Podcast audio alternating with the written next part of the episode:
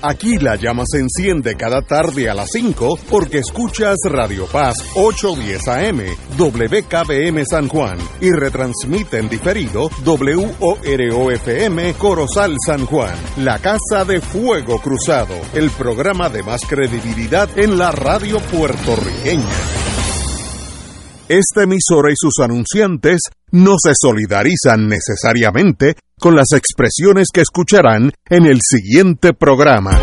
Son las 5 de la tarde, hora de escuchar Fuego Cruzado, el programa de más credibilidad en la radio puertorriqueña, en las voces de Ignacio Rivera y sus panelistas invitados con su discusión política dinámica e incisiva de los acontecimientos más importantes del momento. Fuego Cruzado comienza ahora.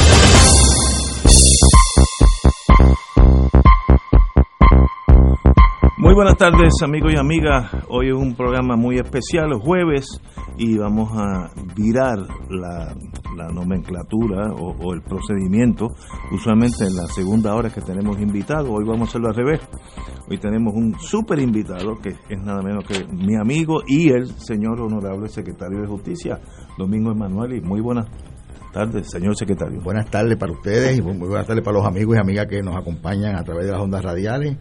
Eh, y muchas gracias por esta invitación.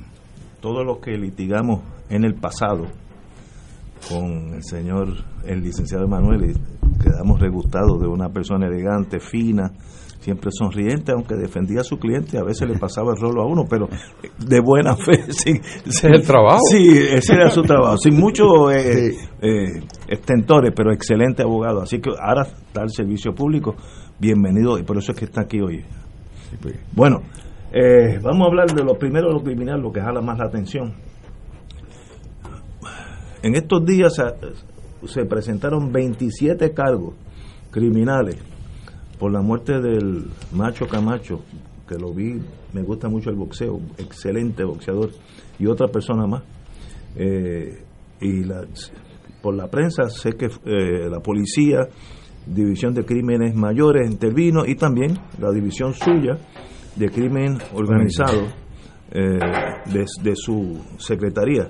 Eh, díganos qué pasó con ese caso, yo creo que es el único de gran de este relieve gigantesco en Puerto Rico. Pues mira, Ignacio y Héctor, este, cuando llegué al departamento, las primeras cosas que me di a la tarea fue reforzar unas divisiones, entre ellas, pues la división de crimen organizado y la división de integridad pública. Entonces, pues me senté y empecé a hacer este una búsqueda este, y se contrataron este, dos fiscales excelentes para dirigir ambas este, divisiones. A la fiscal Janet Parra eh, Mercado en la división de crimen organizado y a la fiscal Yolanda Morales en la división de, integridad pública. Pues yo con la fiscal Janet Parra me reuní y, dialogamos sobre lo que esperábamos que se hiciera en Puerto Rico, lo que la gente estaba esperando que hiciera con el crimen con el crimen organizado y con el tráfico de drogas y matanzas. Y empezamos y pues estos son estos son investigaciones que llevan tiempo, pero que también toman tiempo porque tienen que estar bien fortalecidas para cuando tú vas cuando tú vas cuando tú vas a radicar la, la, denuncia porque pueda tenerse causa probable y en su día pueda probarse más allá de dudas razonables pues se empezó a trabajar conjuntamente con la policía este y en ese momento no hace ya como tres o como tres semanas cuatro semanas eh, la fiscal Parra me adelantó de que venía algo bueno en, el camino en términos de, de, este caso y ya eh, la semana pasada este la fiscal Parra pues estaba preparada para someter este caso conjuntamente con la policía y se presentó y se logró que se terminara la causa probable en un caso donde eh, era de difícil este esclarecimiento porque muchas veces se sabe o se, escucha quién cometió un delito, pero hace falta algo más para allá a los tribunales, hace falta la evidencia, o sea, cómo yo puedo probar que esa persona fue la que cometió el delito y cómo puedo probar más allá de dudas razonables y más ahora que estamos eh, bajo bajo las disposiciones constitucionales de que hay que probar los casos eh, en términos de cuando son por jurado pronimidad. Ah, sí, que la prueba es, mucho más. No, sí, hay que ser más cauteloso. Sí, sí. Y, y y ese caso ya está sometido y hubo causa. Sí, ya se sometió y hubo causa este, contra los cinco, porque hay dos que participaron también, porque eran siete, hay dos este, que fueron asesinados, entonces cinco personas que fueron fueron arrestados. Okay. Unos estaban ya presos y otros... Este, ¿Otros estaban fuera de Puerto Rico? Sí, sí, habían fuera de Puerto Rico y había uno, y esos estaban detenidos también, distintas cárceles, fueron traídos, y había uno en Puerto Rico que fue arrestado en Puerto Rico, uno, uno detenido y uno que fue arrestado en su casa. ¿Qué otro caso de esa índole? Por ejemplo, ahorita un amigo me dijo que no terminemos la reunión sin hablar de Carlos Muñiz Varela, esa investigación que lleva desde que yo era fiscal, eso lleva décadas. Este, eso se mueve, no se mueve, eh, digo. Sí, esos, esos casos, o sea, yo le, a ese caso yo le asigné un fiscal individual, o sea, que para que trabajara con ese caso, digo, lleva a cabo sus funciones, pero para que trabaje en Pedro. Pedro Berríos. Berríos, sí, sí, uno de él, sí. que sabe de ese caso. Sí, él, sabe todo. Yo, yo creo que él podría escribir un libro sobre ese caso. Pero entonces, eh, y se me da seguimiento y yo me reúno con las personas. Eh, en, ¿Cómo va adelantado ese caso? Pues uno no puede entrar en detalle públicamente como tal, pero este sí estamos, estamos dándole seguimiento. Eh, yo me voy a reunir con el con el fiscal este Berrío eh, próximamente sobre ese caso y otro caso más. Este así que estamos que es el caso de, para que me dé un estatus sobre el caso de de, de Chagui eh, Santiago de, Mario, Santiago Mario. Son casos que sí que llegan. Hay otros casos también que, que yo estoy pendiente de lo que está ocurriendo hay unos casos más fáciles que otros todos son difíciles pero hay unos casos que son no, en mi corta experiencia, tuve seis años en la Fiscalía Federal, hay casos que nunca se pueden llevar a juicio, por, no, nunca se pueden ni arrestar porque está, todo el mundo sabe lo que pasó, pero falta alguien o evidencia y si no hay, pues eh, esa es la vida, aunque eh, la prensa a veces es injusta, la, prensa quiere que a los dos días se ageste al, que cometió un delito, ¿no? Y esa cosa, pues sabemos que no es así. Y no hay las víctimas, también hay una presión. Sí, otro amigo mío, ah. abogado, con sentido de humor, dice, explica eh, que el secretario de Justicia, déjame para no meter la pata, eh, pregúntale en qué quedó la investigación de la guagua blindada del gobernador Rosselló. Pues mira, usted, no está, usted no está aquí hoy con la guagua. No, vaya muy lejos. Sobre ese caso en particular, eh, se está eh, pronto, más pronto de lo que la gente se imagina, pero bien pronto van a tener noticias. Ay, qué bueno. Estamos ahora mismo en, unas conversaciones eh, y estamos trabajando en los términos de la estipulación. Ah, para llegar a un acuerdo. Sí, pero una cosa bastante buena, entonces... La, la guagua no está en Puerto Rico, ¿no? Yo no sé si, yo, no sé si la, última vez que yo vi estaba en yo no sé. por Dallas, Texas, que le debían un dinero. Sí, pero yo. Ok, usted no puede hablar muy bien. No, no, pero no, no, no, Yo no sé si se sonríe. Sí, sí, sí, No, no, no. La, guagua yo no sé ni dónde está.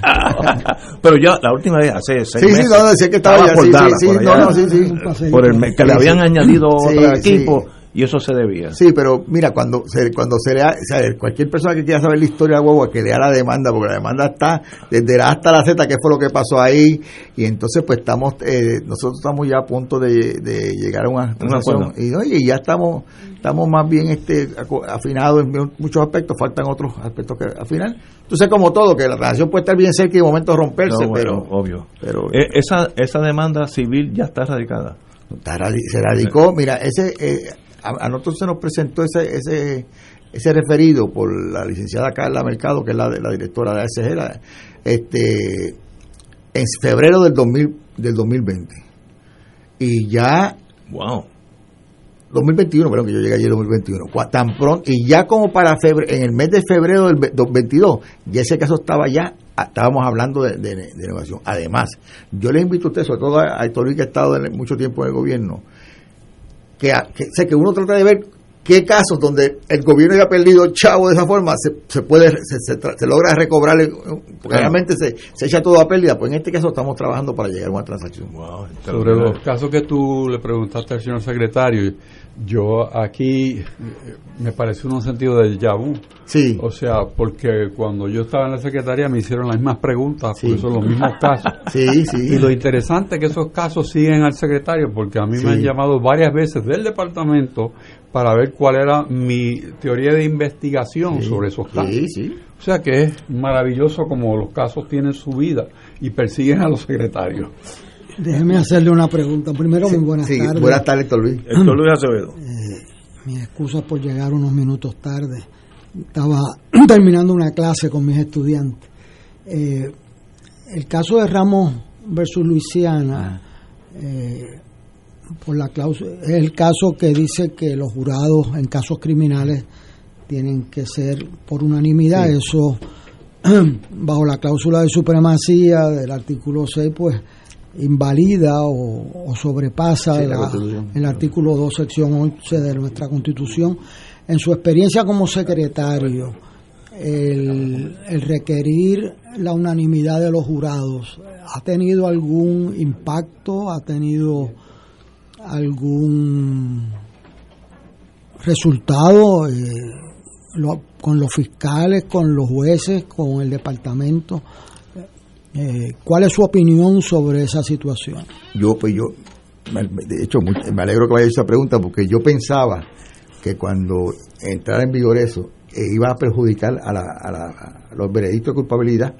Y entonces ahora yo le doy seguimiento a todos esos veredictos. Tan es así que cada vez que un fiscal o una fiscal obtiene un veredicto de culpabilidad, este, yo llamo, por jurado, yo llamo a esa fiscal o esa fiscal para felicitarlo. De hecho, hubo otro caso más recientemente que, que- donde eh, yo creo que ha, sido de los pocos o el único que se ha fallado en contra de la fiscalía y llamé a, los fisca- a las fiscales también porque eh, aceptaron con dignidad y con mucha este o sea, mu- o sea, con una presencia digna de, de, de admirar este, de que el jurado resolvió de esa forma. Pero me parece a mí que, y en esto pues tú que has estado mucho tiempo Ignacio en lo criminal, me parece a mí que lo que había antes era, Héctor Luis, como que el jurado siempre resolvía unánimemente, muy pocas veces era 11 a Sí, 1. sí, Entonces, para taparse, Sí, pues ellos trabajaban con, bueno, que mira, pues vamos a coger un voto o dos para que nadie no pueda identificar quién es el que está votando a favor o en contra.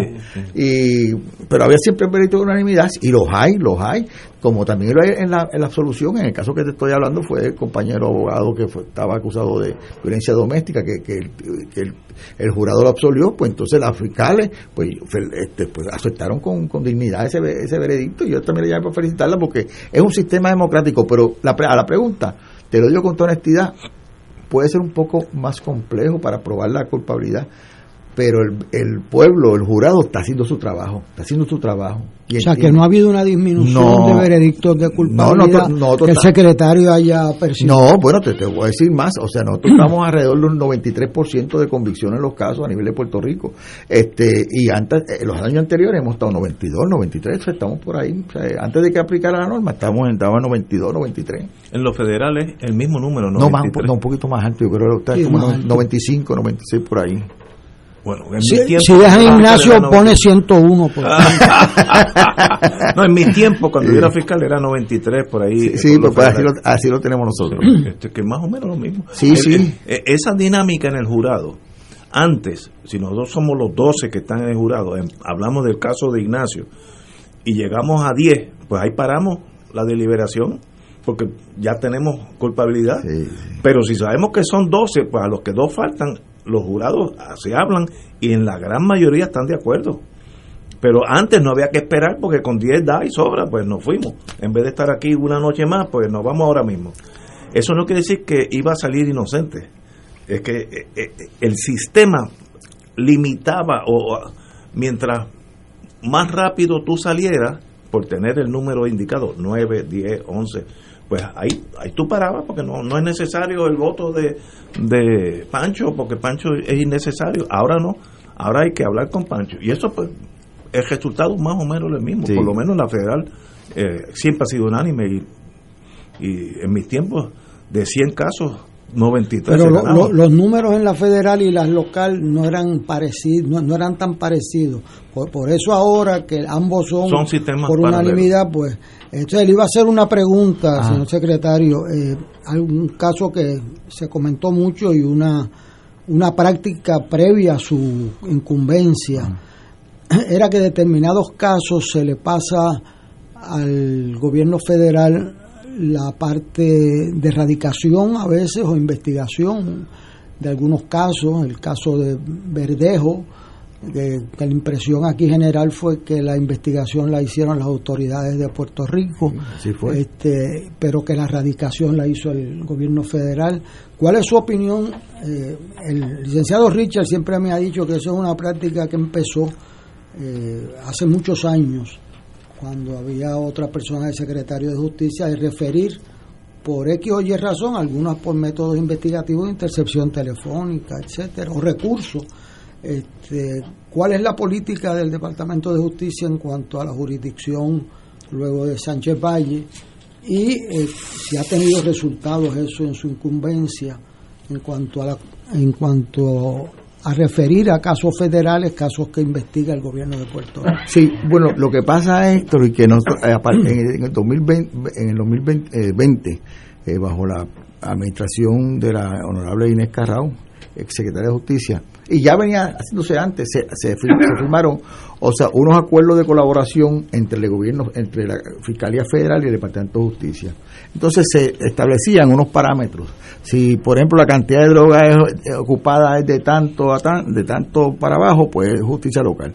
Eh, si hay el asesinato, tú sabes que pues, la jurisdicción es local, pero cuando el asesinato, que es el caso de Berlejo, está unido a un secuestro o un kayaking que ha causado muerte, ahí la jurisdicción concurrente. Es, concurrente, o sea, pero en ese caso, en los acuerdos de colaboración le tocaba al gobierno mm. federal. Por eso es que, como esos delitos, y, sobre, todo el caso de Verdejo, pues caía definitivamente dentro de los parámetros de ese acuerdo colaborativo, en la Fiscalía Federal decidió eh, asumir jurisdicción este gobierno federal y definitivamente pues ahí pues uno cumpliendo con esa función este pues sí le pasa el caso este y se lleva a cabo una cooperación completamente. Hay agentes hay fiscales que están trabajando con el gobierno federal. Pero lo que yo he tratado y esa es mi posición o sea, yo no estoy compitiendo con el gobierno federal. Yo quiero acabar acabar el crimen o sea por no acabar por lo menos atacarlo este ya sea a nivel federal o a nivel local. Y para eso mantener unas relaciones muy buenas con el FBI, con, el fiscal Estefan Muldrow, y, y tratamos de, llegar a unos, siempre a unos entendidos.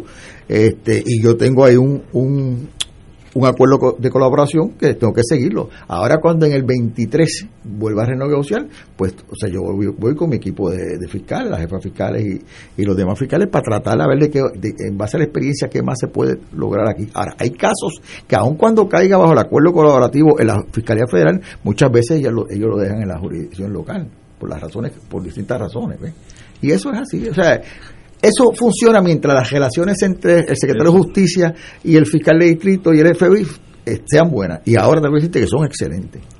Eso eso no siempre ha sido así, porque a mí me han dicho, a, un amigo del FBI ha retirado, yo fui a visitar uno hace dos, tres años a, Alabama, pasaron aquí su vida entera, que esa relación FBI policía o FBI justicia sube y baja. a veces hay una hermandad y a veces casi hay un divorcio que eso no es constante, que yo no, no, no, me atreví a preguntarle los detallitos, pero me dijo eso y me sorprendió, que no siempre es buena, a veces hay, no sé, este, separación, vamos a ponerlo así. Y ahora pues me da la impresión que están trabajando por los casos que muy están bien, Muy bien, entonces, por ejemplo, hay veces que la prudencia del secretario de Justicia tiene que estar, por ejemplo, si tú sabes que en un caso que está evaluando el, FBI o que ha sometido el FBI, tú entras ahí en un momento dado, te eh, podría interferir con la con, con, la investigación o la acusación que lleva, pues uno pues tiene la prudencia al igual que ellos. Ahora, pues las investigaciones que estamos llevando a cabo cada uno, pues cada uno la mantiene en secreto, o sea, yo no comparto, información a menos que no sea sumamente necesario con, ni con las agencias federales ni yo conmigo de casos que se están investigando, o sea, casos que están que está corriendo la investigación, porque ellos, por ejemplo, ellos yo no puedo si se lo pido, me va a decir, no, espera que termine la investigación, pues igual que hacemos nosotros. Ese tipo de cosas es, que la, que, la que surge. A mi manera de ver, la, mirando los distintos modelos de las experiencias, la, suya es una y la mía es otra. Sí, sí, sí. El, dependía en aquel entonces de la relación existente entre el secretario y el, fiscal federal en jefe y el FBI. Por ejemplo, nosotros en el departamento trabajábamos violaciones que eran de código federal, especialmente en el área de subastas, eh, que se asociaban con el Departamento de la Vivienda, en aquel entonces era la Cruz, en que el Departamento de Justicia trabajaba todas las violaciones que había en ese renglón con la, con la región 1 de HOT en, de Nueva York, a cambio de que el Departamento eh, de Justicia Federal asumiera unos casos que para nosotros era muy difícil por la naturaleza del delito y la necesidad de tener herramientas investigativas que no tenía el departamento local. O sea que hicimos un, un acuerdo de conveniencia de quién mejor podía adelantar eh, la agenda que es combatir el crimen de, de todos, ¿no? Pero buscando que si el Departamento de Justicia Federal nos estaba cargando unas cosas que nosotros no podíamos hacer, pues vamos a aliviarle la carga a ellos y la hacemos nosotros. Y así pues, a veces yo tenía fiscales federales trabajando conmigo y fiscales del departamento trabajando con los federales, que, normalmente es la norma. Otra cosa que recuerdo es que como el NIE estaba adscrito al Departamento de Justicia y hacía las investigaciones de los casos más complejos, especialmente delitos económicos, pues llevamos una estadística de cuán eficiente era el procesamiento de los casos bajo los casos investigados por el NIE y versus los investigados por la policía. Y los investigados por el NIE en aquel entonces, por el, la calidad y la supervisión de lo que era el NIE, producían resultados tan o mejores que el procesamiento federal en, Puerto Rico. ¿Por qué? Porque la preparación del caso estaba blindado. O sea, había no solamente un laboratorio que tenía a la disposición, sino un personal altamente calificado, buenos investigadores, adiestrados precisamente en el sistema del FBI, que se, se destacaban para coger adiestramiento.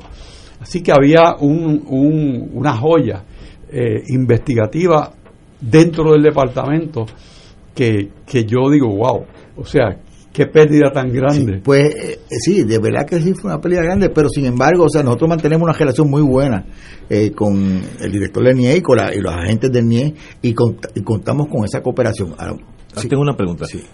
El NIE está dentro de la sombrilla de seguridad. Sí. Pero le responde al en mi, en mi tiempo el superintendente de la policía. El, sí, pero ahora es el, el, el SP, que era el, Departamento de Seguridad Pública, que lo diría Alexis Torres, eh, pues él, el director de la sombrilla. Entonces ahí está este NIE, la policía, este y el, el, el está Nino Correa, que es este emergencia, emergencia, médica. Civil. No, emergencia civil y la, está, y la emergencia médica también, todos ellos están en esa sombrilla. Claro que Interpol estará también. No, no, no. Por lo menos, ¿Dónde está Interpol? Bueno, Interpol, o sea, acuérdate que cuando estaba con Interpol es, a, través de seguridad pública, pero no es que esté bajo esa sombrilla, sino que ellos tienen el Porque, porque en, cuando yo estuve allí, Interpol también trabajaba conmigo. No, pero en este, te lo digo. Ahora, eh, si el NIE hubo hace como un año rumores que NIE regresaba a justicia. No sé si fue con usted o con el anterior, no sé. Eh, eso, eso ha continuado ese. yo, yo, yo, yo, sé que eso estaba en la, en, la agenda de alguien. Sí, pero no, no, no, no, se, no, no se ha visto movimiento en ese aspecto. Eh, ¿Y usted no cree que el Departamento de Justicia debe tener su propia rama investigativa?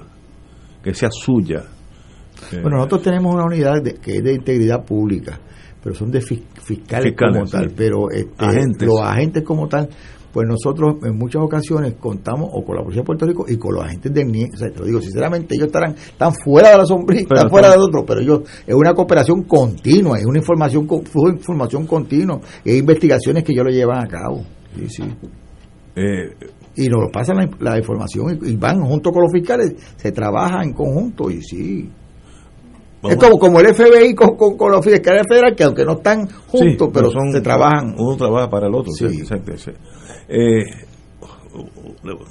espero que no tenga mucha prisa porque todavía no no no no yo no tengo prisa. nos faltan unas preguntitas sí usted tiene el bufete más grande en Puerto Rico ahora mismo.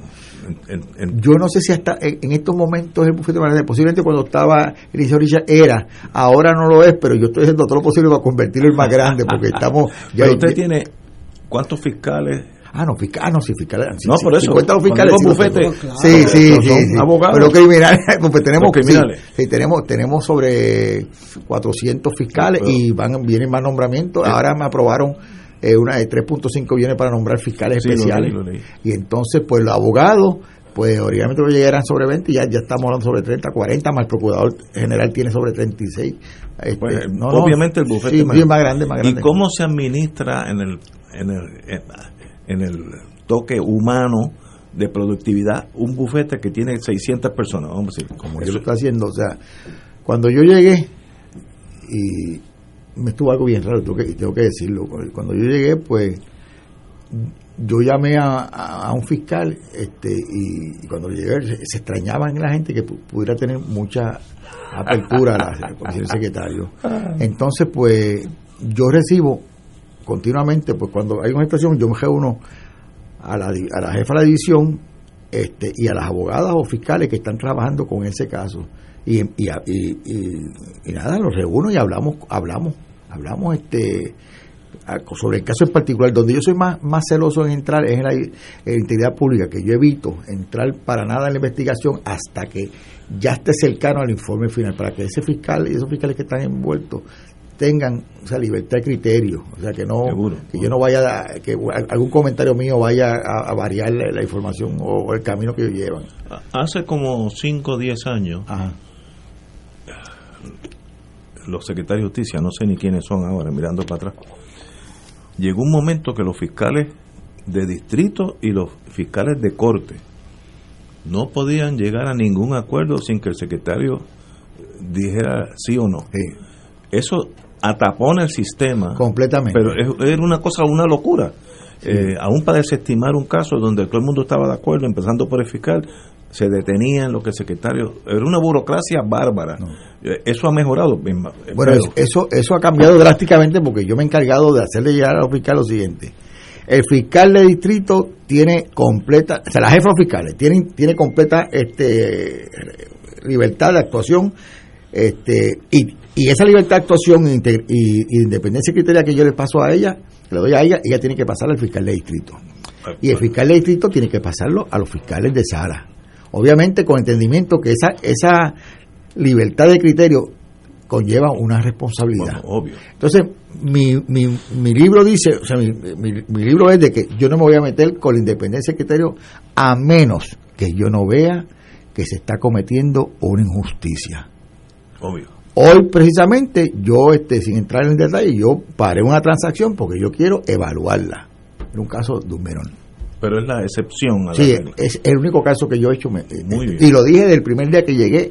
Es más, en la, en la vista de confirmación y cuando estaba hablando con los senadores, yo le expliqué, o sea, que, que yo tenía una, una visión sobre los menores que era, este, por lo menos nueva. Y yo no quiero tratar a los menores como criminales, yo quiero tratarlos como personas que, ¿sabes? Y hay que trabajar y, y visualizar todos los casos desde el punto de vista social, psicológico. Obvio, obvio. Y, sí, y eso, pues, Eh, en, los, en los periódicos salió hace Ah. un mes que usted tenía una asignación de 3.5 millones para fiscales especiales. esos son para los casos de violencia doméstica. Ah, ok, especiales para ese, Sí, sí. para ese mundo. Sí. Están eh, van dirigidos Sí, a sí, fueron, fueron 48 fiscales acompañados de 62 este, te- secretarias técnicas, este, eh, intercesoras, distintas personas que van a colaborar con eso. Y esos fiscales van a llevar, a llevar esos casos. Sí, eso, eh, antes este, había, había, se crearon cuatro unidades este, de violencia doméstica y de abuso sexual, y entonces ahí, pues yo extendí a todas las regiones de Puerto Rico, a las 13 regiones, y para toda región va a haber un fiscal eh, con, el, con su equipo de trabajo. Ahora estamos eh, trabajando en montar una sala eh, especiales para que se sienta la víctima, se sienta bien, porque lo importante de esto, y es lo que yo le pido, le pido a los fiscales, es que estamos dando seminarios no solamente para que ellos se pongan al día del derecho, es para que empiecen a comprender ese dolor que sufre la víctima, porque hay veces que una víctima te dice así, ay, yo, sí, yo quiero seguir adelante con este caso, pero en el 70%, 75% de los casos te dicen, no, ya yo me equivoqué, yo me equivoqué, yo quiero, mi, mi, marido es un buen padre. entonces entra en esa dicotomía y entonces tú tienes por un lado que trabajar con eso. Y ese es un proceso bien complejo donde más que conocimiento eh, de un abogado o de un fiscal hay que entrar trabajadoras sociales, intercesoras, y ya hemos identificado personas intercesoras tremendas que le estamos dando esta la oportunidad de que ellos, ellas eh, adiestren a otras. Esto es un proceso de tiempo, pero yo creo que vamos por buen camino. Excelente. Tenemos que ir a una pausa, señor secretario, y regresamos con Fuego Cruzado. Fuego Cruzado está contigo en todo Puerto Rico. ¿Tienes cáncer de páncreas o del pulmón? Si has recibido terapia y el cáncer continúa avanzando, no pierdas la esperanza. Existen nuevas terapias basadas en el perfil molecular para pacientes de cáncer de páncreas o pulmón, disponibles en Puerto Rico únicamente en Pan Oncology Trials. Llame hoy al 787-407-3333, 407-3333, Pan Oncology Trials, ofreciendo protocolos de tratamiento con la ciencia más avanzada para combatir el cáncer. Escúchanos bien. Somos las voces de una generación que no solo quiere ser parte del cambio, sino crear el cambio. Porque nuestros recursos naturales nos necesitan. Porque no quiero despedirme de otro familiar. Porque basta ya de perder más amigas. Ven, vamos a transformar el Puerto Rico que merecemos. EDP University te ofrece el innovador bachillerato en ciencias políticas y relaciones internacionales. Únete a la solución. Visita edpuniversity.edu. Saber es poder. Cáritas de Puerto Rico se une al llamado de emergencia de Cáritas Ucrania y Cáritas Internacionales para ayudar a los miles de desplazados y víctimas del terrible ataque de parte de Rusia a Ucrania y sus comunidades. Pueden enviar su donativo por PayPal en nuestra página www.caritaspr.net, también por ATH móvil bajo el renglón de donar bajo Caritas PR o por correo a la siguiente dirección: PO Box 8812 San Juan, Puerto Rico 00910-0812. Los donativos serán enviados a Caritas Ucrania, quienes junto a otros Caritas hermanas están liderando esta importante respuesta humanitaria. Gracias por su apoyo, por sus oraciones y solidaridad.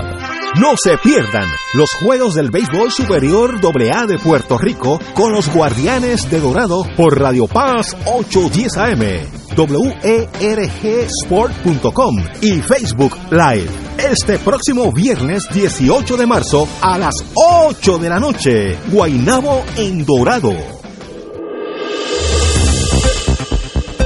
Y ahora continúa Fuego Cruzado.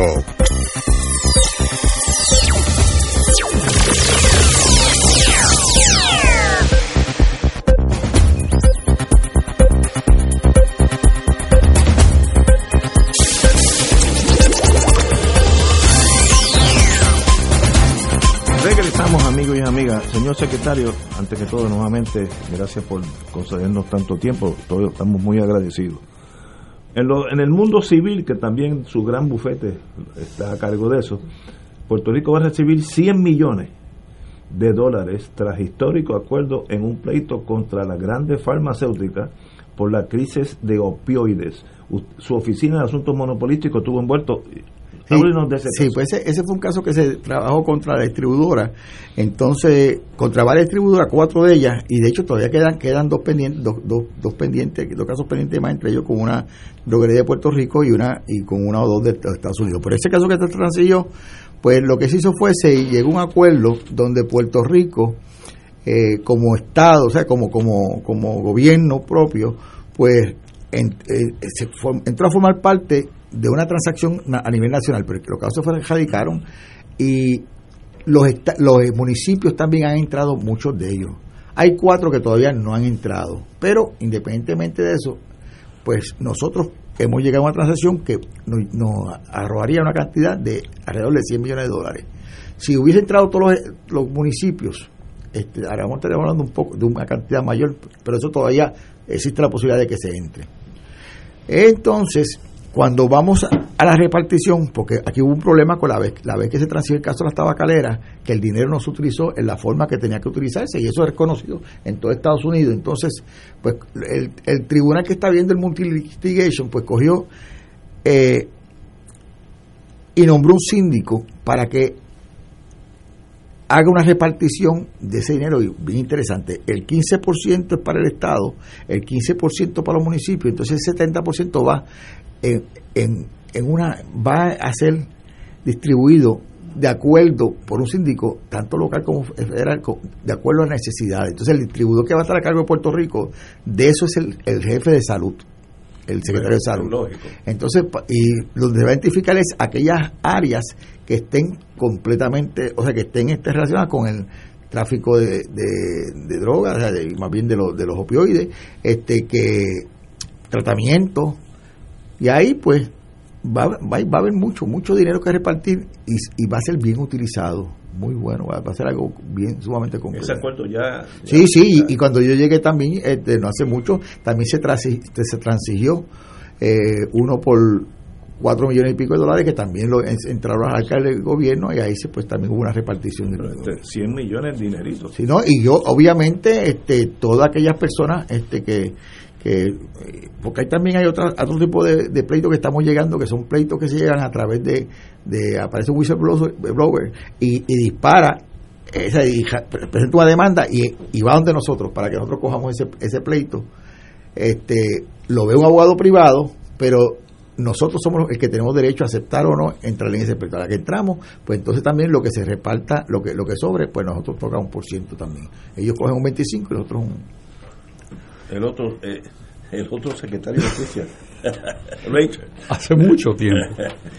En, en las noticias de estos días hay, hay dos que tienen que ver con esfuerzos legislativos, uno en el área de las armas de fuego y otro con lo que se llama el cumplimiento de los años de sentencia con una persona que está eh, en la cárcel para tener derecho a ser considerado por la Junta de Libertad de las Palabras.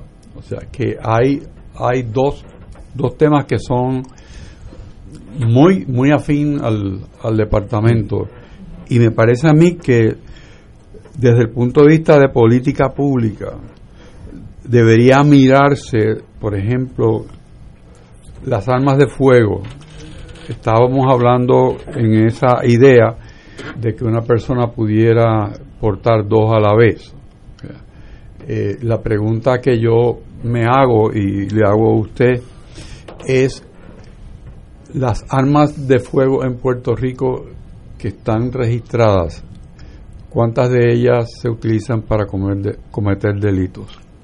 Yo, yo, yo no te puedo dar esa idea, dando, no tengo idea de, ese dato específico, pero por la experiencia y lo que he escuchado, tiendo a pensar que son menos en relación a, a las ilegales. Pero este sobre este tema en particular, este como es algo que, que yo sé que va a llegar al departamento y a la mesa, al secretario mío para eh, yo hacer una evaluación, pues yo no puedo entrar en, en, en la discusión porque yo sé que va a llegar. De hecho, ahora por la tarde el- al gobernador le hicieron una pregunta y dijo que él iba a pedirme este asesoramiento del departamento de salud de justicia. La, la preocupación mía es que se está mirando un, un- un problema que es un problema que requiere una definición y, y una ponderación de la política de Puerto Rico Sí, sobre sí. las armas. Armas, sí, sí. Antes de poner a decir que voy a tener cuatro, Sí, seis, sí. cuatro Sí, escopetas. pero- o sea, que yo creo que hay que mirar eso antes de estar legislando por pedazos. Eh, sabe Dios ni de, de dónde sale la necesidad de tener dos, dos revólveres encima. Sí, sí, sí, Bueno, sí. pero Eh, yo sé que tú, te encantan las No, armas, no. pero, y es pero una locura. Eh, eh, Yo sé de armas, fui instructor de armas en las Fuerzas Armadas, conozco las armas. Yo no tengo ni portación, yo camino por ahí eh, con los amigos que tengo de, de guardaespaldas y con eso es suficiente. Pero tener un arma, pues si es necesario, hay gente que lo necesita. Tener dos armas es una locura. Sí, sí, pero Por- por- por- esto no es en el oeste contra los indios que hay que entrarle a tiro a Pues 40 creo que, o sea, por ejemplo, al no, momento de que eso vaya, llegue a Sí. mi, a mi escritorio, pues yo obviamente voy a tener que ver cuál es la política pública del Exacto. gobernador. Es la cosa Número dos, o sea, yo sí leí en un comunicado donde el gobernador sola- no solamente va a pedir consejo de justicia, va a pedir consejo de otras ramas de gobierno, entre salud, este, este, la policía, probablemente familia, porque es que esto, esto es un programa que hay que, esto, esto es una situación que hay que evaluarlo desde un punto de vista de multisectorial, o sea, de que hay que ver cómo, cómo eso afecta a otras áreas, sí, sí. No, yo, y- y- yo pienso que ese examen de cuál es Sí. la política pública es Sí, uno. sí. Ese Lo es segundo sí. es, ¿es necesario cambiar esa política pública sí, histórico sí, sobre las excelente. armas? ¿Cuál es la justificación para cambiarla? O sea, que es un examen de quizás de salón de clase. Me encantaría tener un seminario sobre política pública sobre las armas. Sí. Sería un para mí un, un placer este, dirigir esa, esa Pero- discusión. pero- pero, pero esto presenta la necesidad de que esa discusión hay que tenerla pronto. Pero, pero lo que pasa es que que cuando eso llega al Departamento de Justicia, el secretario generalmente pues se, se va a referir al aspecto constitucional, al aspecto legal. Sí, es otra cosa. Es otra cosa. Entonces, ¿qué pasa? Pues los, los que tienen capacidad para legislar son la, o sea, son la Cámara y el Senado. O sea, entonces, Sí, sí. yo estar diciéndole a ellos los que tienen que hacer o no, No, pues no. no es mi Ahora, trabajo. sí. lo que dice Richard es muy interesante, que lo primero, antes de analizar todo este issue de armas que viene para su escritorio ya mismo, Sí, sí, no tenga es duda. cuál es la filosofía del Estado en torno a las armas. Por ejemplo, voy a hablar del caso más extremo en contrario. Texas hace como tres años, eh, primero que en Texas tener un arma era bien fácil, no, no es como aquí, era bien fácil, pero ahora ni eso. Eh, pasaron una ley que ellos le llaman constitutional carry, eh, portación constitucional, que los tejanos son tejanos, dijeron, bajo la constitución americana, hay un derecho a portar armas, así que ningún estado puede interferir con eso. Así que ustedes no necesitan ni pedirle permiso a la policía ni al estado a nada. Usted tiene derecho a portar armas, que yo creo una, una locura, ¿no? Porque hay, entre esos ciudadanos siempre hay tres o cuatro locos. Que si hay un sistema de investigación se pueden este, weed out, no Seguro. sacar. Pero eh, Puerto Rico no tiene ese, esa liberalidad extrema de Texas, pero pueden el día de mañana, con los casos estos que han surgido allá, el de Chicago y el de Washington DC, eh, tener un sistema más flexible. Ahora, desde el punto de vista de defensa personal, yo no veo que un segunda arma, o si quiere pues, tener cuatro, pues mejor, no, eso no, no, eso no, eh, eso es algo eh, exótico que yo nunca había oído en mi vida, nunca había oído eso. En ningún sitio hay derecho a, portar dos armas, es una. En Texas, tú puedes, eh, antes de la, antes de esta legislación de constitutional carry, tú podías portar, tenías que tener permiso, si lo ibas a portar escondido, eh, concealed, como dicen allá, tenía que portar un arma, el que tú quisieras. No estaba limitado a un arma. Seguro. Ah, el número 38, el Sí. número... No, no, un arma. Ahora es uno nada más. Sí. No veo la razón de dos, pero tal vez usted cuando estudie eso... Ahora, como ese ar, ese Rachel me conoce, ese tema me fascina cuando cuando se puede hacer Sí, divulgar sí, eso, acá porque eso es fascinante para mí. Seguro que sí. Eh, eh, la primera vez que yo me di cuenta lo diferente que era Puerto Rico a Texas fue un día yo estaba caminando con mi hijo por Houston y vi un señor que iba de tienda por la acera con un rifle, no una pistola, con un rifle. Pero en Texas si se ve el arma es ilegal, es legal. Es legal, sí, sí, sí. Donde tú necesitas licencia es para si lo quieres esconder. Es otra filosofía. Sí, completamente y, distinta. Y yo me quedé, yo nunca había visto, digo, soldados, pero Sí, un civil con un rifle. eso- Pero eso, esa es otra filosofía. Yo Sí. creo que nosotros tenemos que atemperar Sí, sí. las armas a nuestra filosofía. Que somos Y yo creo que. Sí, sí. Pues, Aquí se ha comentado un- varios casos, ¿verdad? Sin ponerle el nombre ahora, donde el Departamento de Justicia refirió al FEI casos que luego se desestimaron por falta de evidencia que no se buscó. O sea, que por ejemplo un teléfono que era evidencia en un caso, se, justicia lo sometió al FEI y se sometió el caso sin el teléfono, pero no se apeló esa determinación. Eh, ¿Cuál ha sido su experiencia con el FEI?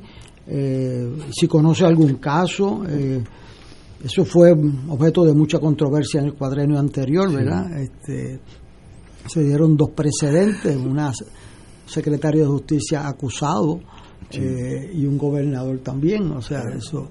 Pero en términos del funcionamiento del FEI y la relación con el Departamento de Justicia, ¿es necesario un FEI?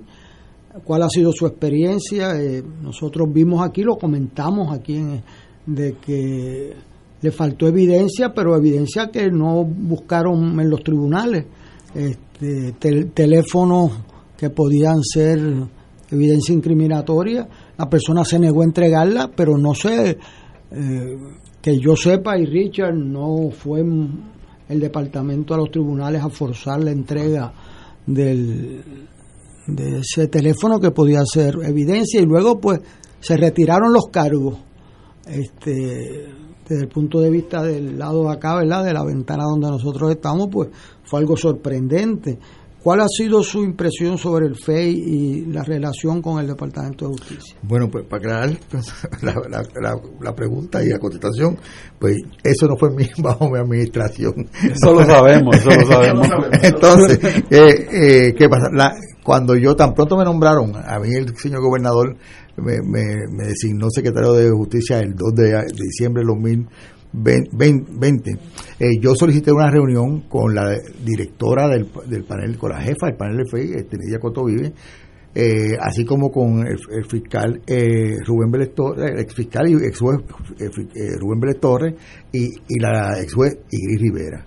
Y yo fui allí porque, y le escribí una carta pidiendo una reunión porque yo que sabía o sea que los ánimos, por lo menos las relaciones, estaban un poco tirantes entre justicia y el fe. Entonces yo fui allí como esto buena fe para demostrarle, o sea, que este, yo quería que entrara en una nueva relación. Una relación donde yo tengo que respetar el trabajo que los jueces del panel hacen y, y ellos respetan y tienen que respetar el trabajo que justicia hace. Y con eso hemos trabajado de una forma que yo tengo que decirte que ha sido excelente.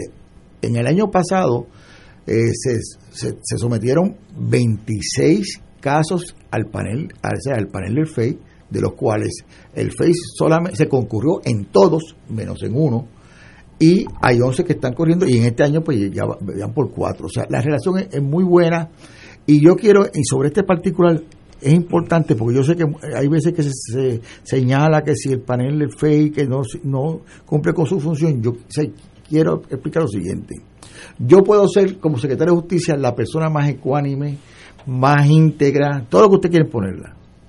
O puedo, o al contrario, pero vamos a partir que, que, si usted tiene un secretario o una secretaria de Justicia que trabaja por la, por la ley. ¿Qué pasa? Cuando llega un político o una persona del partido que lo nominó usted como secretario, ahí empieza una duda en el pueblo será, actuará correctamente, no actuará correctamente, o cuando viene un político del partido contrario, o sea, actuará correctamente, no actuará correctamente. Y esa duda siempre está, y usted lo puede resolver de la forma que usted resuelva, y siempre va a tener, o sea, detractores de, la forma que usted recibe. ¿Qué pasa? Cuando eso pasa al panel del FEI, eso es un otro filtro a la determinación que yo tomo, porque yo puedo designar, es decir, mire, yo recomiendo que se designe un FEI este, para que investigue este caso, o no recomiendo que se designe un fiscal para que se designe el caso.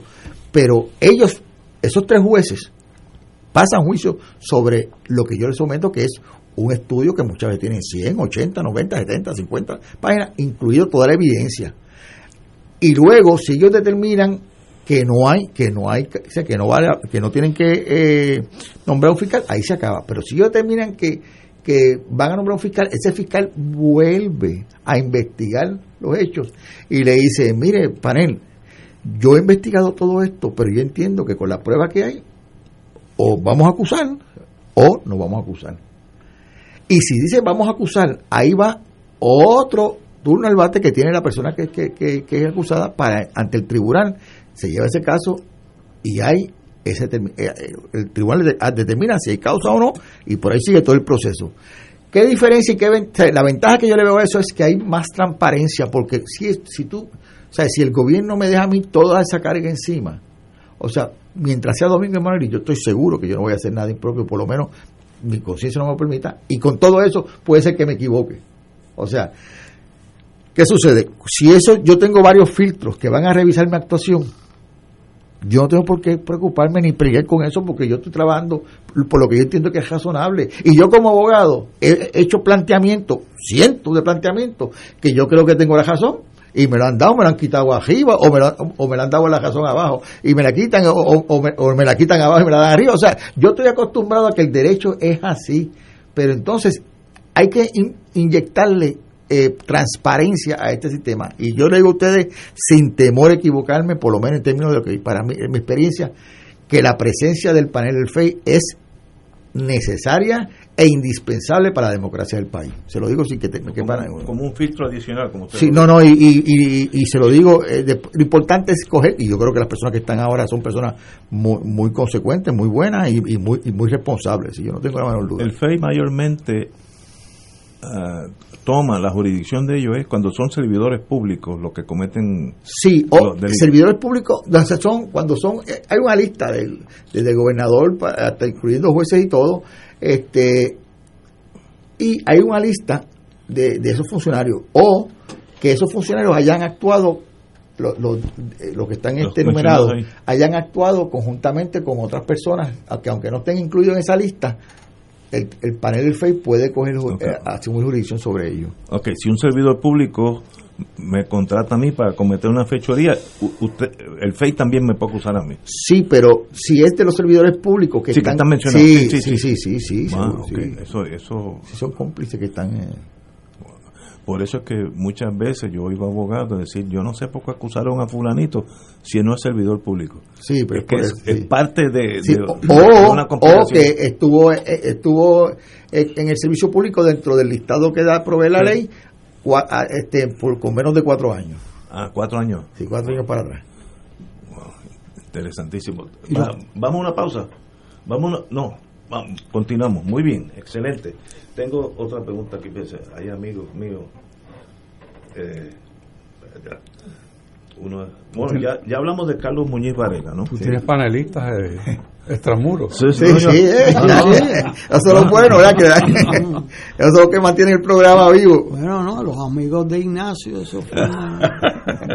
Pero tiene 13 eh, divisiones de, de, de o sea, hay siete, 13 regiones judiciales y en cada una de esas 13 regiones hay un, hay un distrito.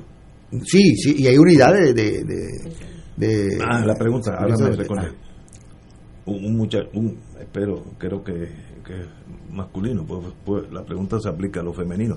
Si uno se está graduando de leyes y quiere ser fiscal, fiscal, ¿cuál es la ruta? Ah, pues que esté pendiente a la página de justicia porque yo no estoy nombrando a ningún fiscal o a ningún abogado a menos que no sea por una convocatoria que se hace pública en la página de justicia y, y, se, y se lleva a las escuelas de derecho. Y entonces, por ejemplo, si es para fiscalía, eh, yo le delego a la, a la jefa de los fiscales que ella, ella entre, eh, entreviste a esas personas. Si es para este eh, abogado de, en el civil, eh, sí, en el área civil, a la directora del departamento. O sea, si es para el procurador, al procurador. O sea, yo lo que quiero es que la, los estudiantes se sientan en la tranquilidad de que van a ser evaluados por sus méritos y yo y eso son de las cosas que yo he, he logrado y gracias a Dios toco madera porque este todos los jóvenes y las jóvenes y los distinguidos abogados y abogadas que entran al gobierno a trabajar en, en el departamento tienen tienen que tener la confianza de que van a ser medidos por sus méritos. ¿Y cuál es el site de justicia para uno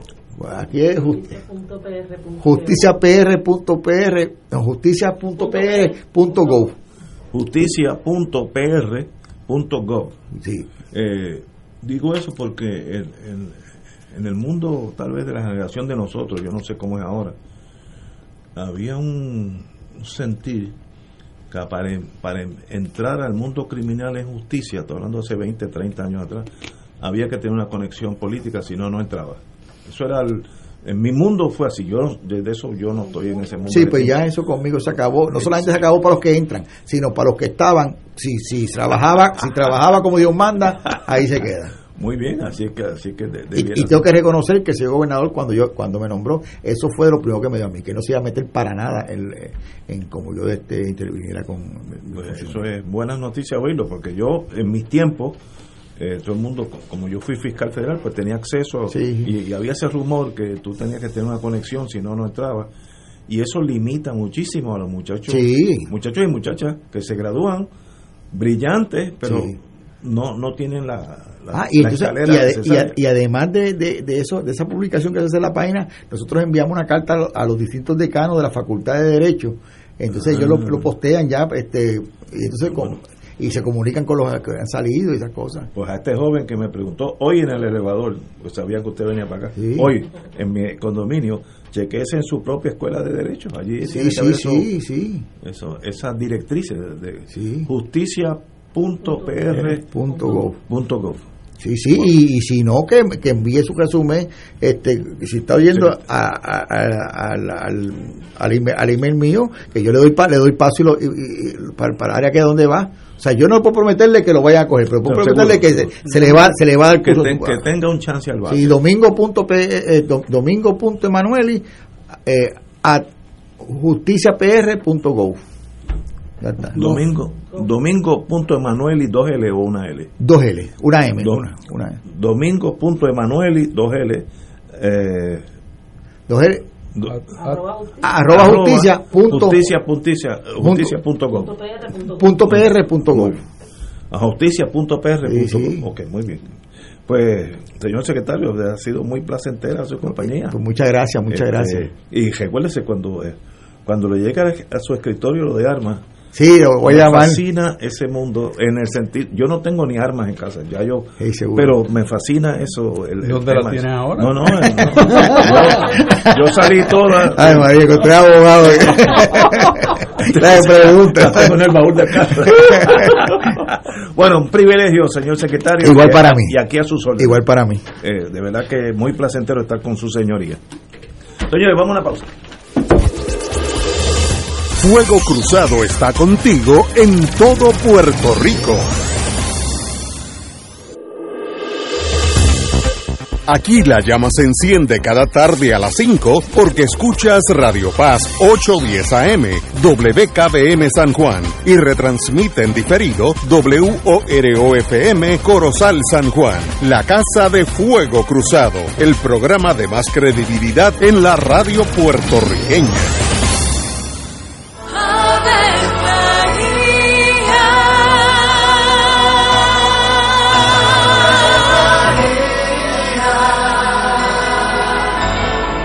El ángel del Señor anunció a María. y ella concibió por obra del Espíritu Santo. Dios te salve María, llena eres de gracia, el Señor es contigo.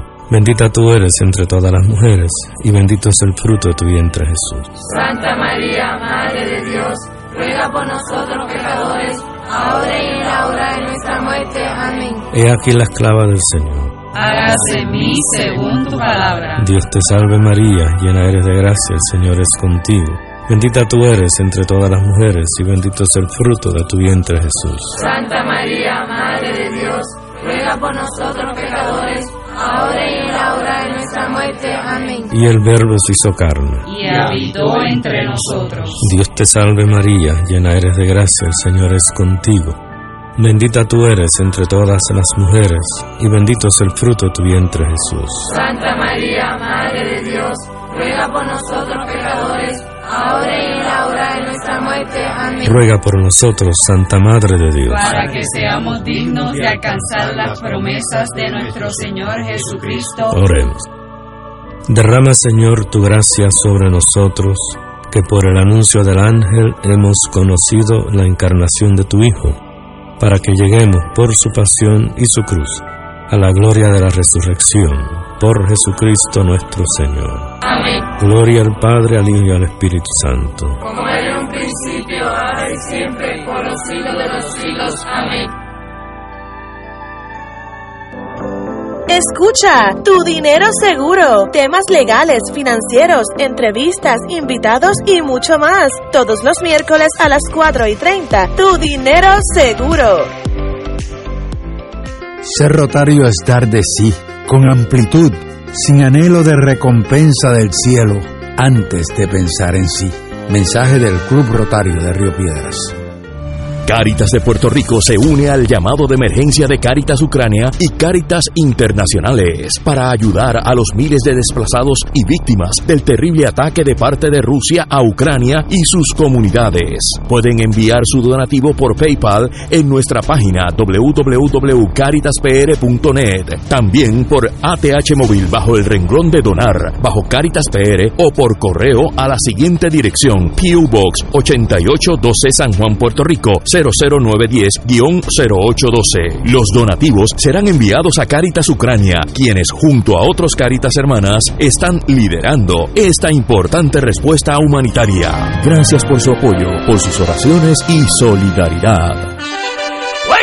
Fanáticos, sigue la acción del béisbol AA en Comerío. Y este sábado 19 de marzo, desde las 7 y media de la noche, los Toritos de Calley visitan a nuestros pescadores del Plata de Comerío en el estadio Carlos Bonet. Este sábado, Calley en Comerío, escucha toda la emoción del juego por aquí, Radio Paz 810 AM y Radio Paz 810.com.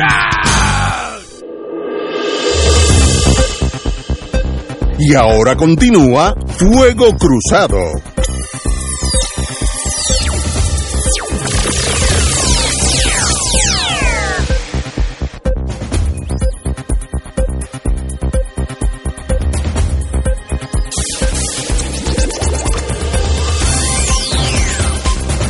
Compañeros están afuera hablando con el señor secretario, así que vamos a estar unos minutitos yo solo aquí. bueno, hay una demanda civil. La Asociación de Maestros reclama 3.9 billones de dólares en una demanda de daño y perjuicio por el plan de ajuste de la deuda. Yo le veo muy, pos, muy pocas posibilidades de ese caso, ya que eh, no hay duda que la, el plan de pensiones de los maestros se afecta gravemente. Pero no se puede demandar al Estado por una decisión que fue con la jueza Taylor Swain de la, de la Junta de Control Fiscal, que ella aprobó esa quiebra. Si estamos en quiebra, mire, en quiebra pueden hasta eliminar el plan de pensiones. Un juez de quiebra, yo aprendí eso cuando era fiscal, tiene más poderes que un juez de distrito federal. Un juez de quiebra puede, eh, yo debo 800 mil dólares, pues mire, discharge, no debe nada y se acabó, ya inapelable. Digo, puedes apelar, pero eh, gastar el tiempo. Así, ese poder tiene. Por tanto, si el Estado Libre Asociado de Puerto Rico, siguiendo la directriz de promesa y con el visto bueno de la, del Tribunal Federal, que es la jueza Taylor Swain, aprobó esa corte, desgraciadamente, trágicamente, vamos a estipular eso, pero acción civil remediativa yo no le veo. Compañero, usted que es profesor de Derecho. Muy, muy cuesta arriba. Claro, la Asociación de Maestros ha ganado casos cuesta arriba, pero estructurada bajo el artículo 1, sección 8 y la ley de quiebra federal, eh, es cuesta arriba. O sea, impugnar una determinación de un juez de quiebra federal. Este, es muy difícil. Salvo que se haya extralimitado claramente en sus prerrogativas, este, difícil. Más en una situación donde había una quiebra reconocida en los sistemas de retiro. Y un acuerdo del Estado. Así que eso no es que sencillamente el secretario de, de, de Educación dijo que no le van a pagar, eso es el Estado siguiendo una orden de, de justicia, de eh, promesa y con el visto bueno del tribunal. Así que son casos. Me gustaría que ganaran, porque harían justicia a los maestros que merecen. Mi madre fue maestra toda la vida y recibió una pensión raquítica. Imagínate, ahora es menos de, menos de la mitad de eso, que es una cosa pues, inconcebible, pero ese es el resultado de la quiebra. Es interesante saber que cuando vino el Seguro Social a Puerto Rico, que fue a principios de los años 50, que es una legislación que consiguió Fernández Hissén, se hizo un referéndum en sí. las diferentes agencias de gobierno y dos de ellas por tener ya un sistema de retiro y porque los sueldos eran bajos, ¿verdad? Eh, la policía y los maestros votaron en contra de, eh, de afiliarse de, y de someter descuentos, etcétera, al seguro social. Yo considero en términos de política pública ese es el error más grave sí, que se ha cometido en esos esas décadas, el dejar fuera a los maestros, o sea, el consentimiento de ellos fue un error de juicio mayor. Y un maestro hoy, que si, si tiene el seguro social y su pensión, se puede defender. Sin el seguro social es muy difícil. Compañero Richard. Bueno, la situación de los maestros es muy compleja, porque en el proceso de negociación pues no optaron por la negociación que los demás optaron y salvaron su, sus eh, necesidades más importantes. Ahora el tribunal no los atendió, no los va a atender, y la idea que están pensando ahora, que es bien novedosa, de traer en, dentro del procedimiento de quiebra una acción que, parecería ser el daño que han recibido porque no van a recibir. Me parece que mucha imaginación, pero muy difícil, especialmente cuando se le están planteando a la propia juez Laura Taylor Swain que ya decidió el caso. O sea que yo creo que tendrán que buscar alternativas dentro del marco de lo que es el plan aprobado y, lo que establece promesa. O sea, no, bueno, ya no promesa, sino el plan, que, el PDA es lo que, lo que toma vida y con una sentencia es lo que se va a poner en vigor. O sea que yo, yo lo veo. Hay oportunidades que se, que se de la mano. Creo que a todos los puertorriqueños les gustaría que ganaran, pero lo veo difícil eh, jurídicamente hablando. Y es una, una tragedia. Otra tragedia que se comentó ayer y que tengo que volverla, hay que darle prioridad a esto.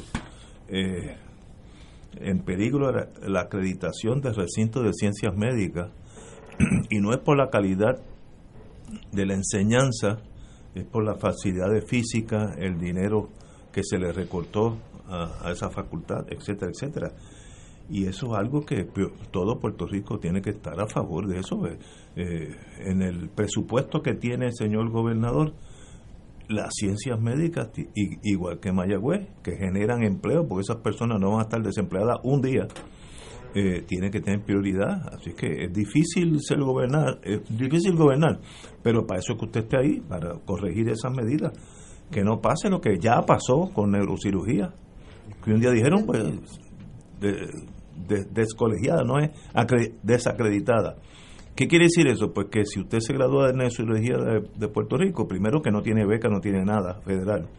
Tampoco puede ir a un hospital en Estados Unidos. Tiene que pasar el Foreign Exam de medicina, como si se hubiera graduado en Italia. Y eso pues es innecesario.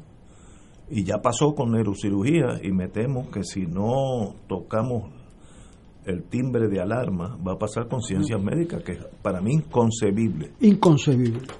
O sea,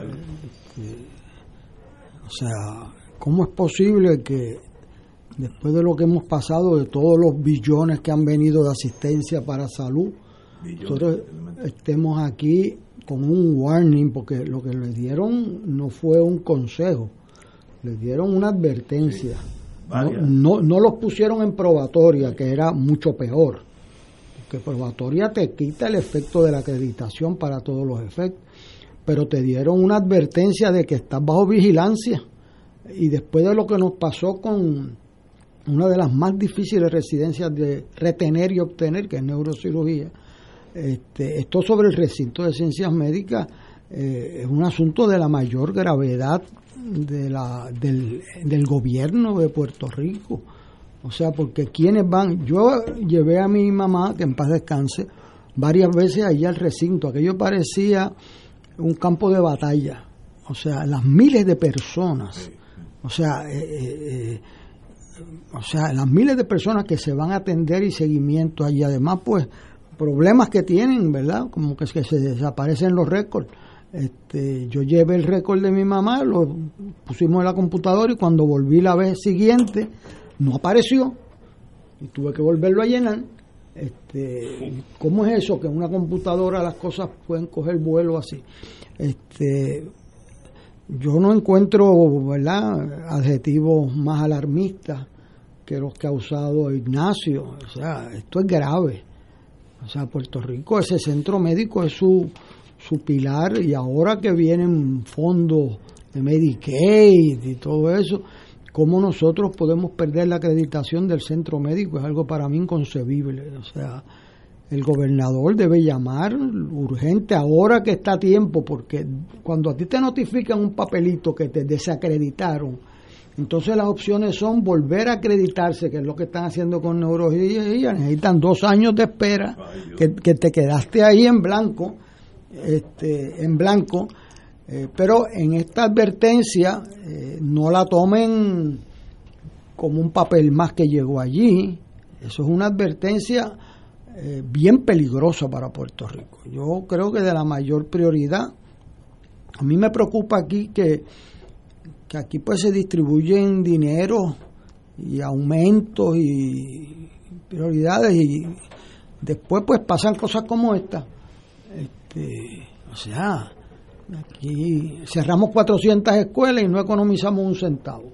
Y ahora viene se pierde neurocirugía y ahora advierten que está en, en advertencia el centro médico de Puerto Rico, que es uno de los grandes sueños de Puerto Rico. Ahí está el centro cardiovascular, ahí está el hospital municipal, ahí está el hospital de cáncer, el hospital industrial. O sea, eh, siempre ha estado en déficit, porque los, eh, cualquiera que haya administrado a, cualquiera que ha administrado, claro, hay gente en el negocio de salud que saca mucho dinero. Hay gente en el negocio de salud que saca mucho dinero. ¿Cuál es la fórmula que lo hacen privado y sacan y, no, y público no?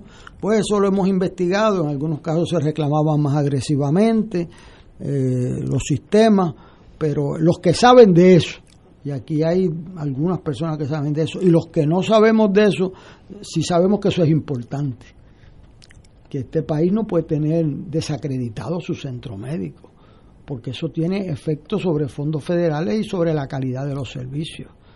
Eh, bandera roja, bandera roja en el centro médico.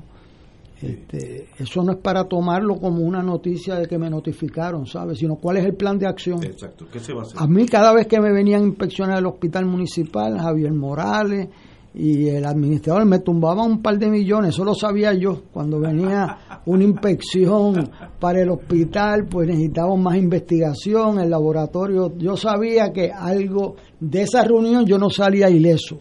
Este, eh, pero eso es parte de gobernar. Exacto. Una de las cosas que más me entristece a mí, que esta noticia que es importante, yo no he oído a nadie del renglón político de ningún partido, decir nada. Es como si fuera, pues estamos volando chirinca en el morro. No, esto es crucial. primero tiene que ver con futuras generaciones de médicos y esos médicos nos van a salvar la vida a nosotros. Estamos hablando de cosas bien importantes. No he oído una queja o una crítica o una advertencia, nada, como si no hubiera pasado. Y eso es peligroso porque ya pues como que no. Si no vienen los FEMA y no le da dinero a los médicos, pues se quedarán sin acreditar. Eso, asumo que es lo que espera, no, no sé si uno no hace algo, va a pasar lo que pasó en neurocirugía. Don Héctor. Aquí es una crónica de una muerte anunciada. La Universidad de Puerto Rico, por muchas razones, ha sido, en una manera de ver, el precio de salir de la quiebra de Puerto Rico. Porque le tumbaron 500 millones de pesos a la universidad. Y es por varias razones, entre ellas es ideológica. Aquí hay un sector en Puerto Rico que detesta la universidad y que dice que es un nido de, pensamiento contrario al pensamiento oficial. Eh, y también el neoliberalismo. O sea, hay muchas personas que quisieran que la universidad, la Universidad de Puerto Rico fuera igual que otras universidades cuando otras universidades viven en un sistema distinto de financiamiento. En Puerto Rico no hay filantropía como lo hay en Estados Unidos y en otros países, donde son los exalumnos y las grandes compañías los que dan los fondos para que operen las universidades. Eso no es la realidad de Puerto Rico. Imponerle ese modelo a Puerto Rico como una ideología es un crimen contra la universidad, o sea, y contra el pueblo de Puerto Rico, ¿Por qué no está hablando nadie ahora en este momento? Bueno, porque todo el mundo está celebrando la nueva era, eh, otros están celebrando que están en Washington de paseo, otros están celebrando, no están atendiendo las cosas importantes del país. Esta es una. Exacto, y esta, y esta es, esta es, la cosa más importante porque la universidad, la escuela de medicina, el recinto de centros médicos, que es la salud del país, ¿Qué puede ser más importante que la salud del país? A mí que me digan qué. Porque es que si no hay salud, no hay actividad económica, no hay nada. Yo creo que ese reportaje dice que el presupuesto es 17 millones de dólares menos. Exacto. Si eso, es, si eso es correcto. 17 lo dice. Si eso es correcto y mi recuerdo y el de Ignacio es correcto, eso es un problema ante un comité revisor eh, de un middle, eh, de, esas agencias acreditadoras, el cuando tú le disminuyes presupuesto a alguien que está siendo revisado, eso es un... No, no. Sí, o sea, eso, alguien en el gobierno, eh, de esos que se pasan decretando superávits a todo lo que da, encogiendo prensa, este, mire, con el centro médico ya, o sea, son 17 millones lleva el mensaje contrario. O sea, entre ya te advertimos que está siendo revisado y te bajo 17 millones de dólares, pues algo aquí no está, algo no cuadra aquí. Porque si tú perdiste la acreditación de neurocirugía y te mandan una carta diciéndote que te están revisando del centro médico y lo que viene de respuesta es que te rebajaron 17 millones de dólares del presupuesto, pues o alguien sabe más que yo, pero por mucho, o el mensaje es totalmente incorrecto, porque eso lo que hace es que le da razón a los que alguien ha planteado de que están en problemas el centro médico. Entonces tú le quitas 17 millones como que es difícil yo no veo la, la magia de eso, de, de tu poder salvar esa acreditación. No espere que te la quiten. No, eso entonces. O sea, eh, eh, eso de que este, empezamos de nuevo la de neurocirugía dentro de dos años. O sea, yo he estado allí viendo decenas de miles de personas cogen allí clínicas externas. O sea, eso, eso es una cosa que parece un hospital de guerra o sea, y cogiendo gente para aquí, para allá, el, mantener el orden, eso, el, poner eso en peligro, cualquiera que quiera darse un viajecito a las 10 de la mañana, un 10 semanas, que... vaya allí frente al hospital industrial y vea el movimiento de gente y eso con el con el con la pandemia ahora que las carpetas están que las casas están fuera este esos son los más pobres, pero déjame decirte, ahí están los mejores servicios médicos también de Puerto Rico.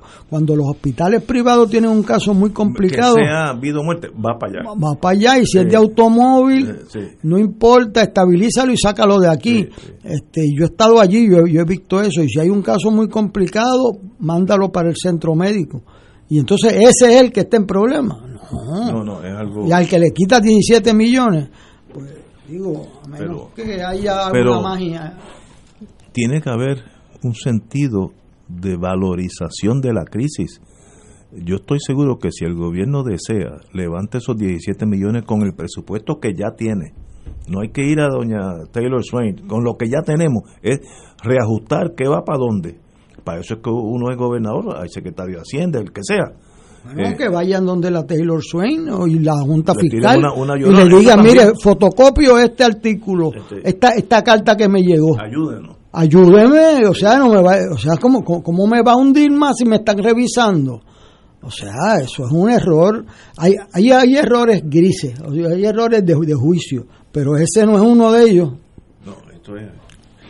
Y el silencio es lo que más me preocupa, que nadie ha dicho nada fuera de este programa yo no he oído a nadie, yo oigo mucha radio en la oficina, a nadie, ni el, ni el mundo político, ni los analistas, como que eso ya se da por sentado. las comisiones, yo invito a las comisiones de salud de Cámara y Senado y a las de Hacienda, ¿verdad? a que cojan esta carta y la cojan en serio y hagan una vista pública con los secretarios, con el director de presupuesto y con el que ese que siempre encuentra que le sobra dinero. Que este, eh, hay, hay, uno en el gobierno que siempre que hace un comunicado es que le sobró dinero. Este, para hablar con ese. Sí, sí, pues llévenlo también a ver, para que allí encuentre los 17 millones, pero los legisladores, hagan un llamado al Poder Legislativo el gobernador debe leer ese periódico con mucha calma, pero el Poder Legislativo tiene una manera bien fácil de elevar el rango de la prioridad y someter una vista pública. Señores, tenemos que ir a una pausa, son las 6 y 20, vamos a una pausa. Fuego Cruzado está contigo en todo Puerto Rico. 2.6 millones de autos en Puerto Rico.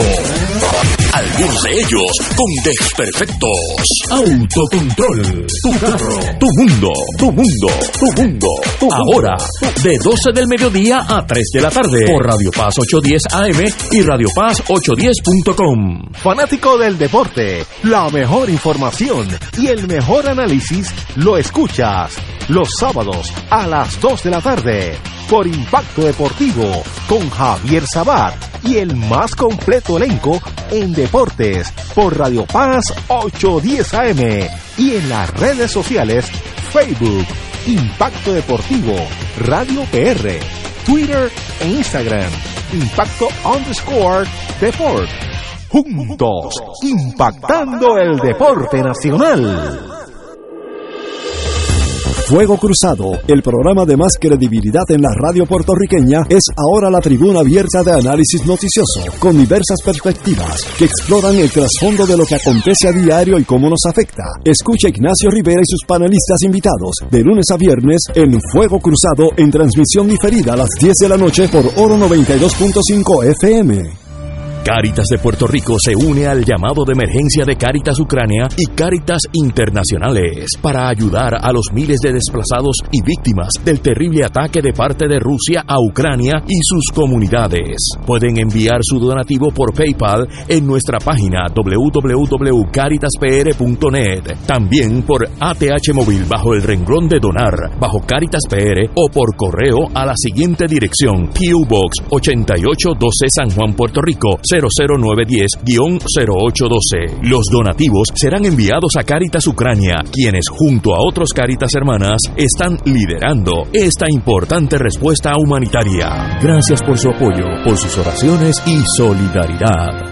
No se pierdan los Juegos del Béisbol Superior AA de Puerto Rico con los Guardianes de Dorado por Radio Paz 810 AM, WERGSport.com y Facebook Live.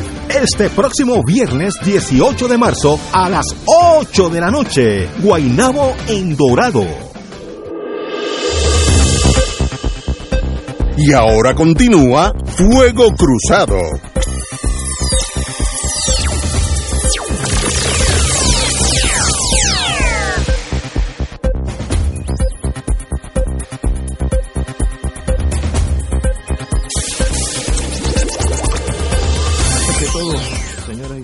Eh, ahora mismo, a las 7 de la noche, 19 horas, eh, se presenta en la Fundación Luis Muñoz Marín eh, el libro Conversaciones con Celeste Benítez Rivera, educadora política y humanista, de la profesora Aida Díaz Rivera.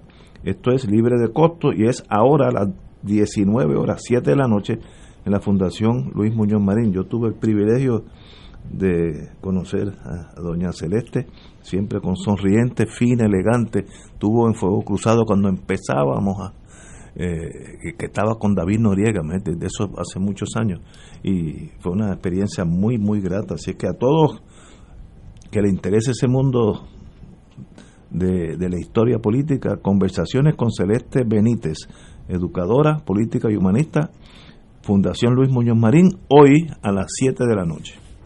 Bueno, vamos a hablar del petróleo. Este, yo creo que tú debes tener algún uno que otro cliente eh, que tiene que ver con el petróleo, así que eh, empecemos por ti, compañero Rachel. la situación del petróleo es interesante por, por muchas razones y no necesariamente por el producto.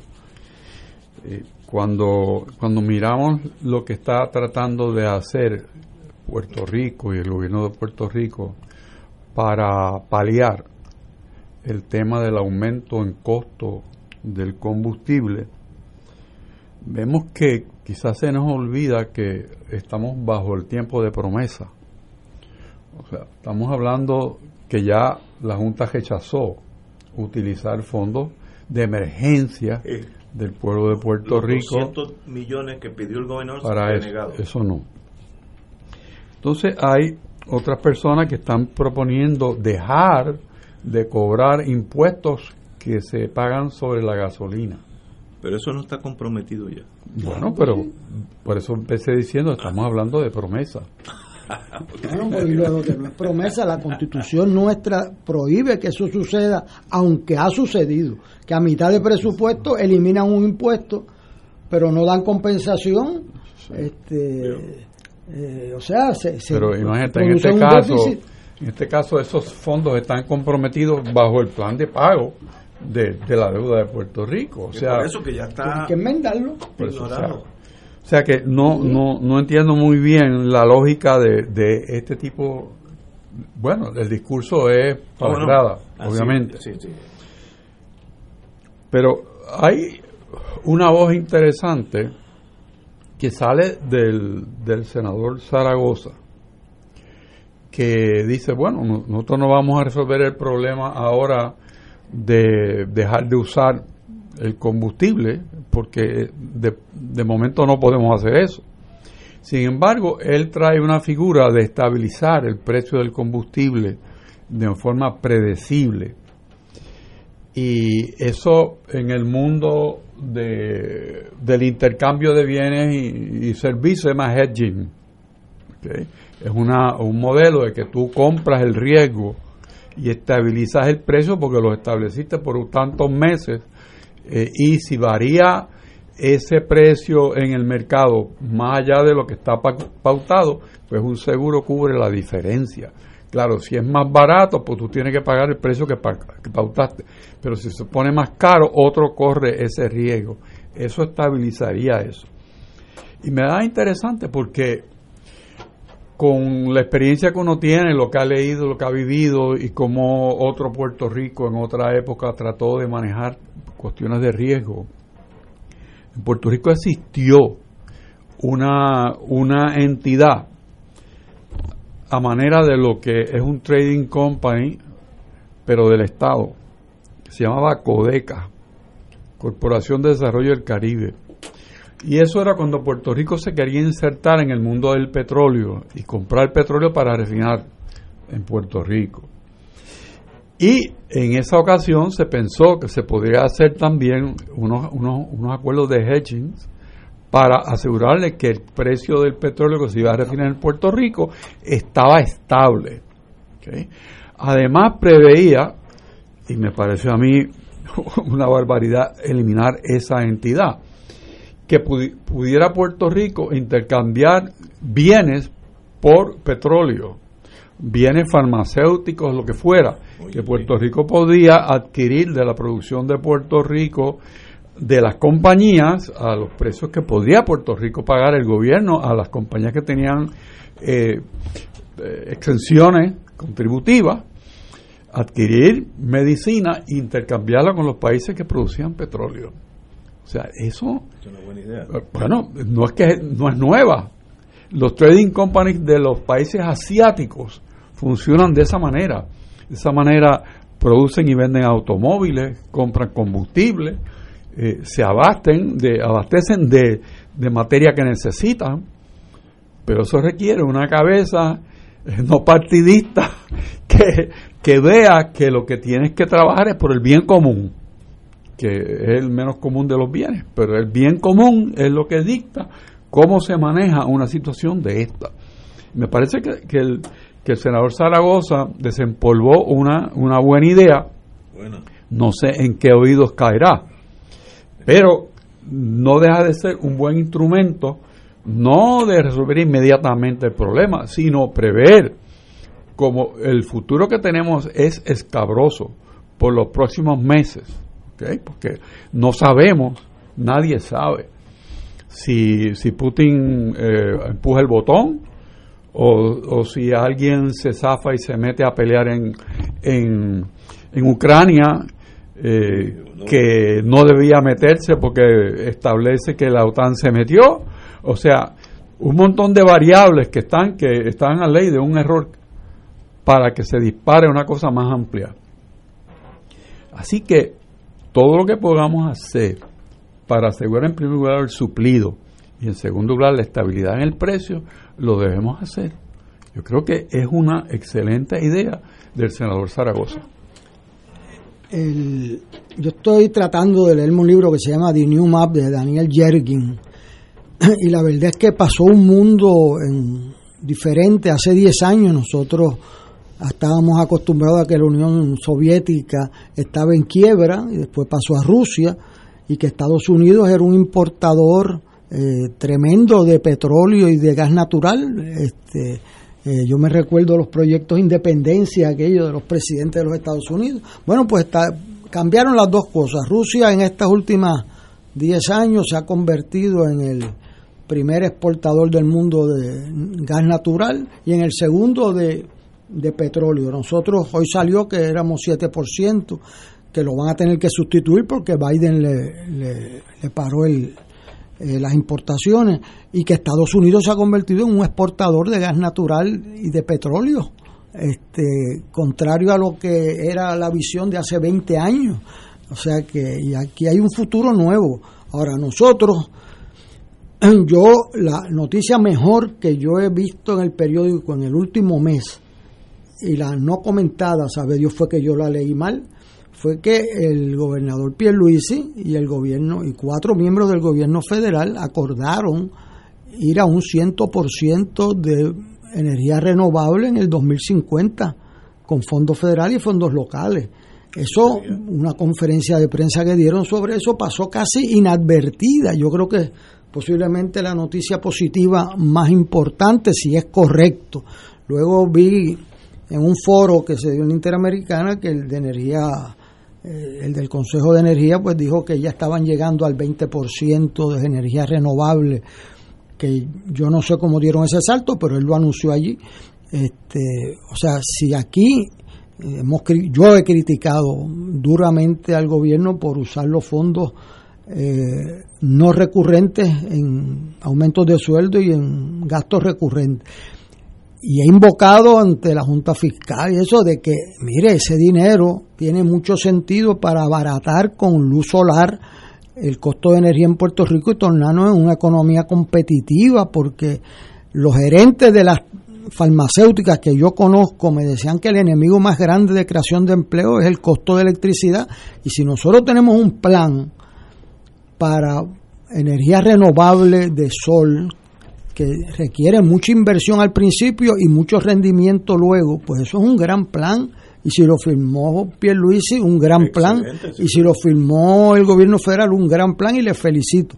Me ha sorprendido que siendo tan bueno no cogiera más, fuerza en el debate eh, y no lo anunciaran porque eso pues si es para el 2050 quedan veintipico de años nada más, eso, o sea, eso hay que empezar a, sembrar paneles solares a todo lo que da y a fabricarlo.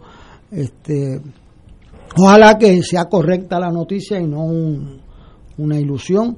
En esto del, del petróleo, preparémonos que aquí no va a bajar el petróleo mientras estén los rusos invadiendo Ucrania, este, sin provocación eso es interesante. El otro día me preguntó un estudiante qué fue lo que hicieron los de Ucrania para provocar esa invasión.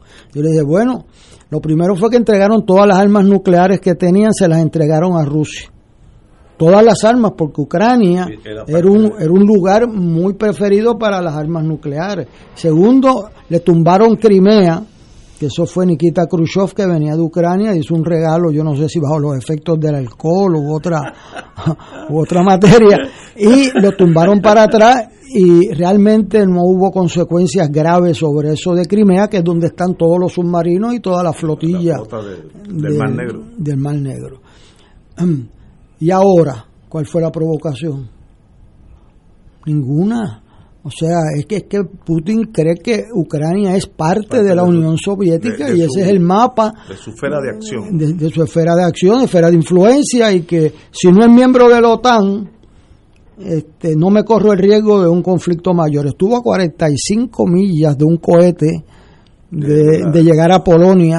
Eh, 45 millas, eh, eso es un clic este, Eso, es un clic, eso se va en un error y este, más vale, yo eh, oigo al ministro de Relaciones Exteriores de Rusia decir algo diferente a Putin. Dice que están llegando a un acuerdo próximamente y Putin dice que no. Así que parece que ahí hay alguna fractura. También yo creo que es que están muriendo muchos rusos más de los que ellos esperaban. Ah, eh, Ignacio decía que no duraban dos semanas. Yo me equivoqué 100%.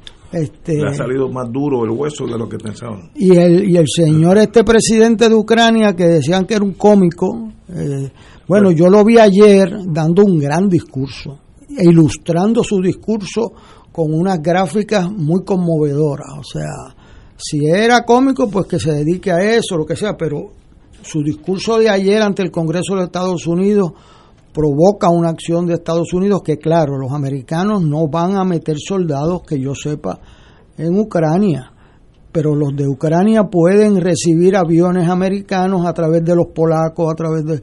Y entonces, eh, yo entiendo que en la medida en que sea más costosa la estadía de Rusia en Ucrania, transan transan por un estatus de neutralidad, de que no sea parte de NATO y que se queden con las dos provincias esas que, son rusas. Que, son rusas, pero hoy si tú lees un reportaje... de habla rusa, no. Pues, hoy hay un reportaje en el Nuevo Día muy interesante, un joven puertorriqueño, Prats, dice que hay gente que hablan ruso que están entre los refugiados. Sí, sí, sí, sí. Este, o sea, que, que por donde cogieron a correr eh, no esperaron que los tanques rusos llegaran ahí a defenderlo. Dijeron, me voy mejor para Polonia, hablando ruso, hablando ruso en Polonia, este, que tomarme el riesgo de estar metido en una zona de combate, porque en esa zona de combate como que las balas no, no, no son tan certeras para identificar personas.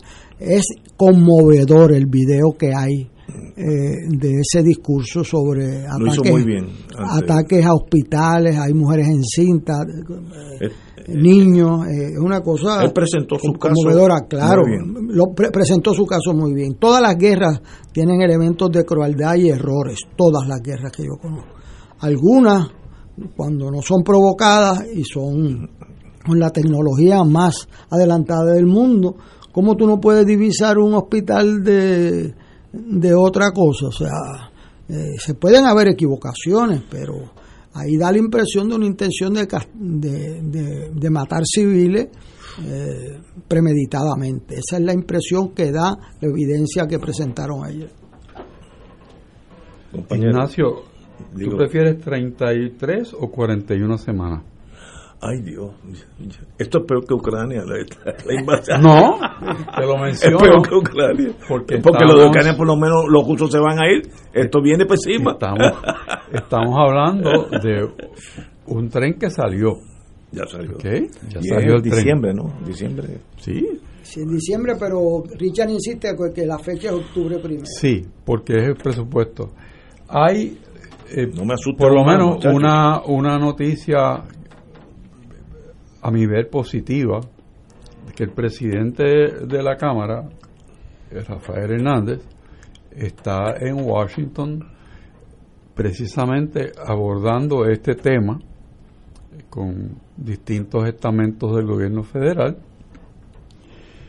y intentando a la vez eh, llevar un mensaje que yo creo que es correcto de que los beneficios bajo la ley 60, que es la llamada ley 22, antes, eh, deben ser limitados eh, de tal suerte que haya una contribución más equitativa por parte de ese sector de inversión que viene a Puerto Rico.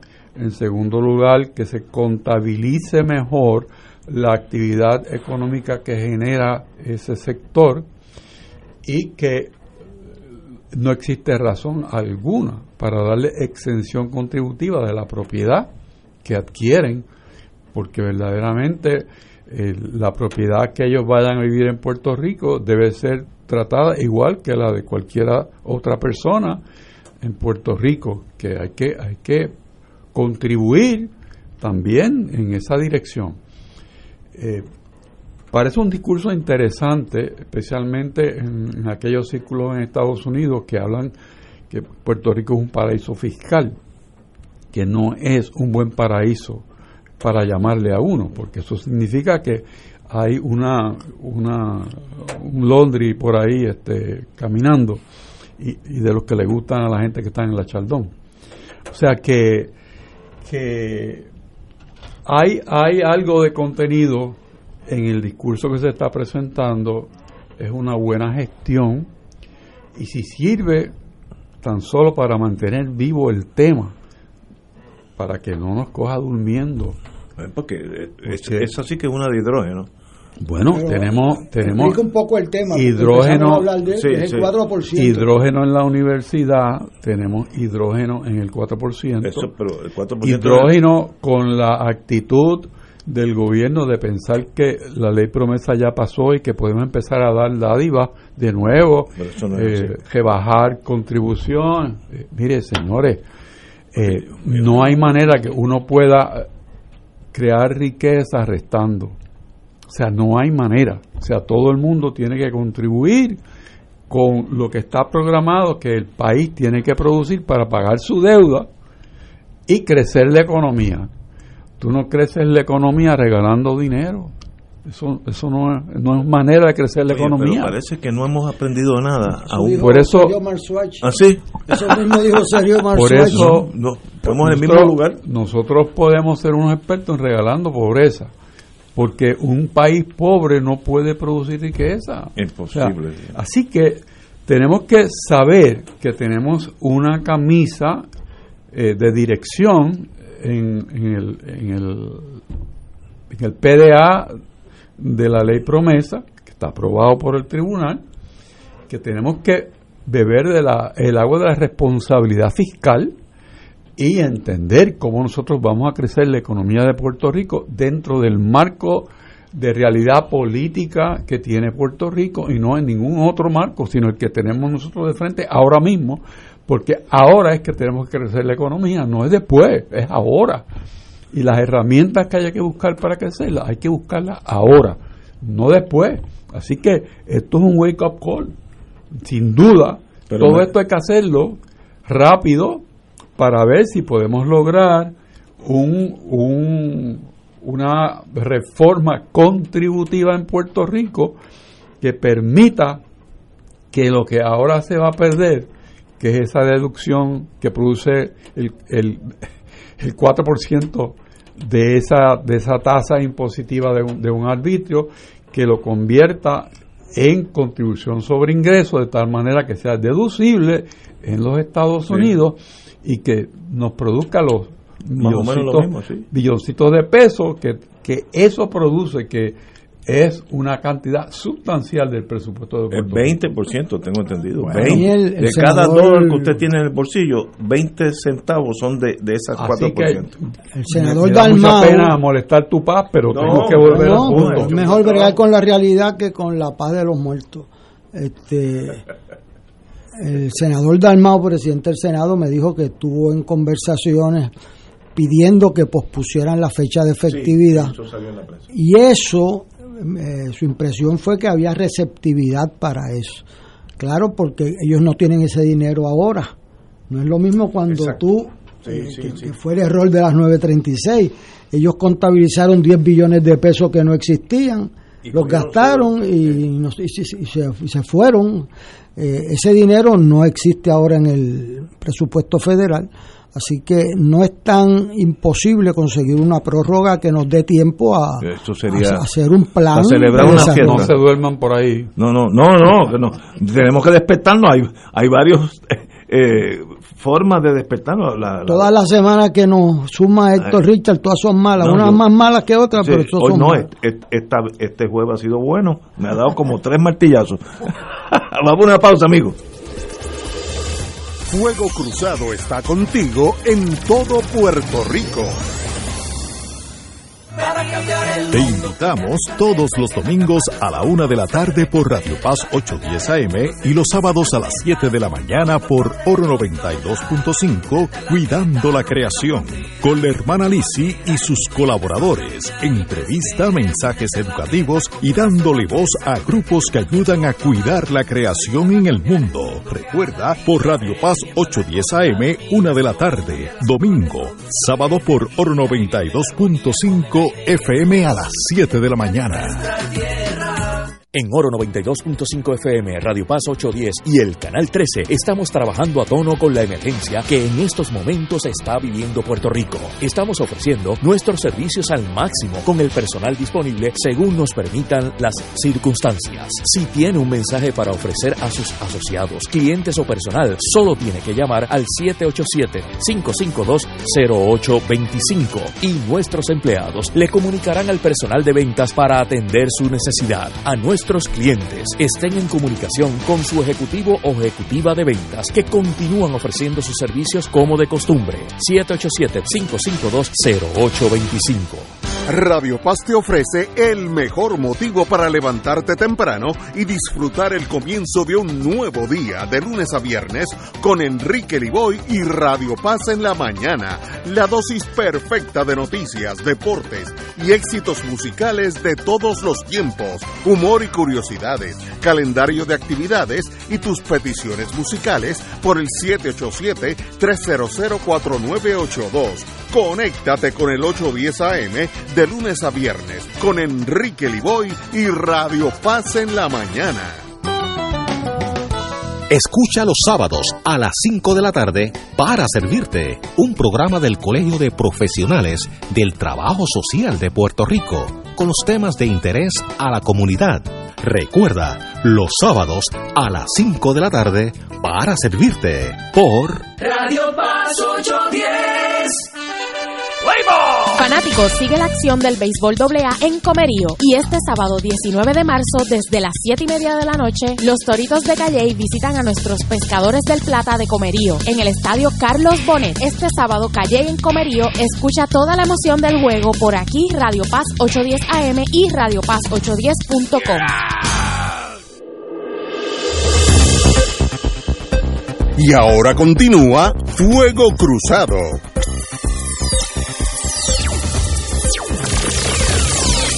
Hay dos noticias que tienen que ver con economía que hay que mencionarlas. Primero, el declive del tren urbano en el 2016 tenía 7.897.000 usuarios.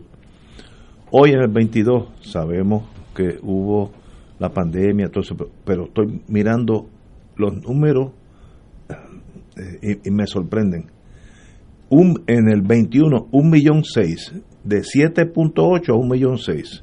Ha bajado 30, 40% los usuarios y, o más.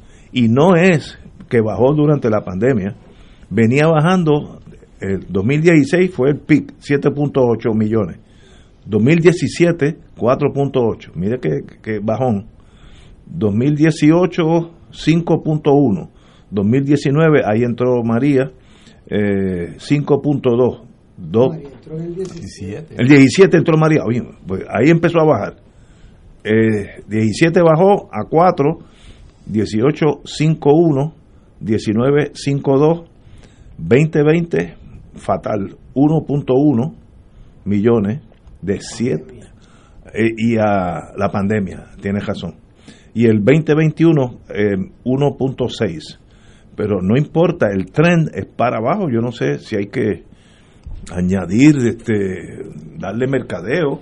Yo sé que en Estados Unidos cuando hicieron el, el subway de Washington DC, yo, yo vivía allá, lo dieron de gratis para que la gente se acostara y así. O sea, pues, pues, pues, hagamos algo, no es sencillamente callarse y ver los números bajar, bajar. Eh, denlo un mes, dos meses de cachete para que la gente vuelva ahí eh, las clases presenciales en la UPR ya comienzan, así que va a haber más, más, más estudiantes cogiendo el tren, que eso es bueno. pero no son buenas noticias. La, la, curva ha sido para abajo desde que, desde, el 2018, 16, perdón, no hay un año donde se ha estabilizado, ha sido bajando, bajando, bajando. Y eso pues, no sé cómo, cómo va cómo va a reaccionar el Estado. Gobernar no es fácil, como yo siempre he dicho. Este, ir a la fiestecita y tener los carros con las bombillitas que prenden y apagan, eso es un ñame, eso, eso lo puedo hacer yo. Ahora, gobernar es bien difícil y esos son problemas. A veces los problemas son de tal magnitud que hay que cortar por los sanos. Si eso va a ser un lastre a la sociedad económica, pare el, el, el, tren urbano, lo pare se acabó. Porque va, a ser un, digo, yo yo no lo haría si posible. Cuando, cuando íbamos a corte, yo para Bayamón usaba el tren y me dejaba en el tribunal, una parada en el tribunal, que es excelente servicio. Pero mira, los números están ahí, así que algo está pasando. No sé cómo se puede mejorar eso. Eh, pero para eso están la gente de mercadeo que tienen ideas y, eh, no sé, este, darlo de gratis un tiempo para que la gente vuelva a usarlo. No, no, no sé. Y el Medicaid tuvimos sin solución a largo plazo el acceso a Medicaid, que es otro renglón de mucho, mucho dinero, sobre un billón y pico, que lo aprobaron un año más, pero siempre estamos guindando ahí el año que viene qué hacemos. Y yo no sé si digo el gobierno de Biden ha dicho que está de acuerdo de que esto se torna permanente pero hasta ahora no ha sucedido. No sé cómo usted lo mira bueno eh, los dos temas que tú has mencionado pues son muy particulares a, a, Puerto Rico, ¿no? En el sentido de que decidimos que íbamos a tener un tren que no te lleva a ningún sitio. O sea que. al centro médico. Bueno, llega al centro médico, llega a la universidad. Y mi tribunal en Bayamón. Y tribunal en Bayamón y tribunal aquí en Atorrey. ¿verdad? Y tienes dos paradas en Río Piedra. O sea, una de ellas eh, que un lujo asiático. O sea, hicieron una ciudad debajo de la ciudad. Eh, teniendo dos paradas en Río Piedra. Nunca entendí eso. Romper el suelo para hacer una, una parada. Pero. Eh, explicación para bajar, pues lo, pues lo hay. Eh, hubo, Puerto Rico estuvo en serie de, de, sufrimientos, ¿no? Que todavía siguen, que la vida se trastocó y la presencialidad ya no era la, norma, era otra, era lockdown, o sea, ahí no hay gente para el tren. Este, tú tienes la, todas las universidades, los tribunales, las oficinas y todo el mundo a, poco pocillo, ¿no? ¿no? Casi ninguna persona llegaba presencialmente a nada por mucho tiempo. La gente se acostumbró a que los servicios de transportación eran pésimos. las guaguas no corrían. Correcto, eso. Eh, el tren no corría. Entonces todo el mundo hizo su ahorrito y compró un carro. Y entonces están usando la transportación individual para resolver su problema. Que a su vez consume gasolina. Cambiar ese hábito va a ser muy difícil, eh, pero como tú dices, la gente de mercadeo, pues. Para, eso que Pero en cuanto al Medicare, que es otro tema que tú pones conjuntamente, el problema es, que nosotros tenemos un programa de, servicios médicos públicos eh, que nunca fueron correcamente financiados desde el, día uno. Eh, quisimos tener un programa que lo pague otro. O sea, esa es más o menos la definición de lo que tenemos. Y, hemos estado apostando, y, con suerte, que ese otro ha soltado los chavos. Pero puede decir que no. Y claro, hay una interpretación eh, administrativa que dice que, que sí, que es permanente, pero la permanencia es de un año. O sea que la, realidad, esa es la discusión para que no te sientas mal.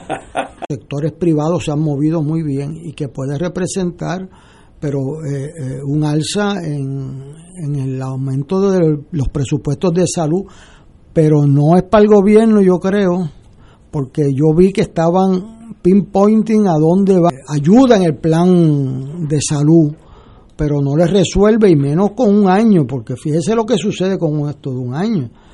O sea, tú recibes una cantidad de dinero sustancial, oiga, y el año que viene, esas inversiones que tú vas a hacer que son más de un año, este, y ese es el Medicaid para los no eh, los que no pueden pagar su seguro de salud, o sea, la gente más pobre de Puerto Rico. Donde no puede fallar el sistema. ahí sí que no puede fallar. Ahí no puede fallar porque no hay donde caer. No hay, más nada. No hay más nada. Eso son tragedias. Pero... Bueno, pero hay que estar alerta a eso. Lo que pasa es que nos habían dado la semana pasada en las noticias de Ignacio, no nos daban la la esperanza o la información de que eso iba a incorporarse permanentemente. Entonces, pues hoy viene y dice que la permanencia de Ignacio es de un año. Richard dice que la permanencia es de un año. Muy bien, que de hecho, como son los abogados. Muchas gracias, compañeros, de estar aquí, a la que he disfrutado hoy jueves. Fue muy placentero estar con ustedes y con el señor secretario de Justicia. Así que mañana será a las 10, 17 horas.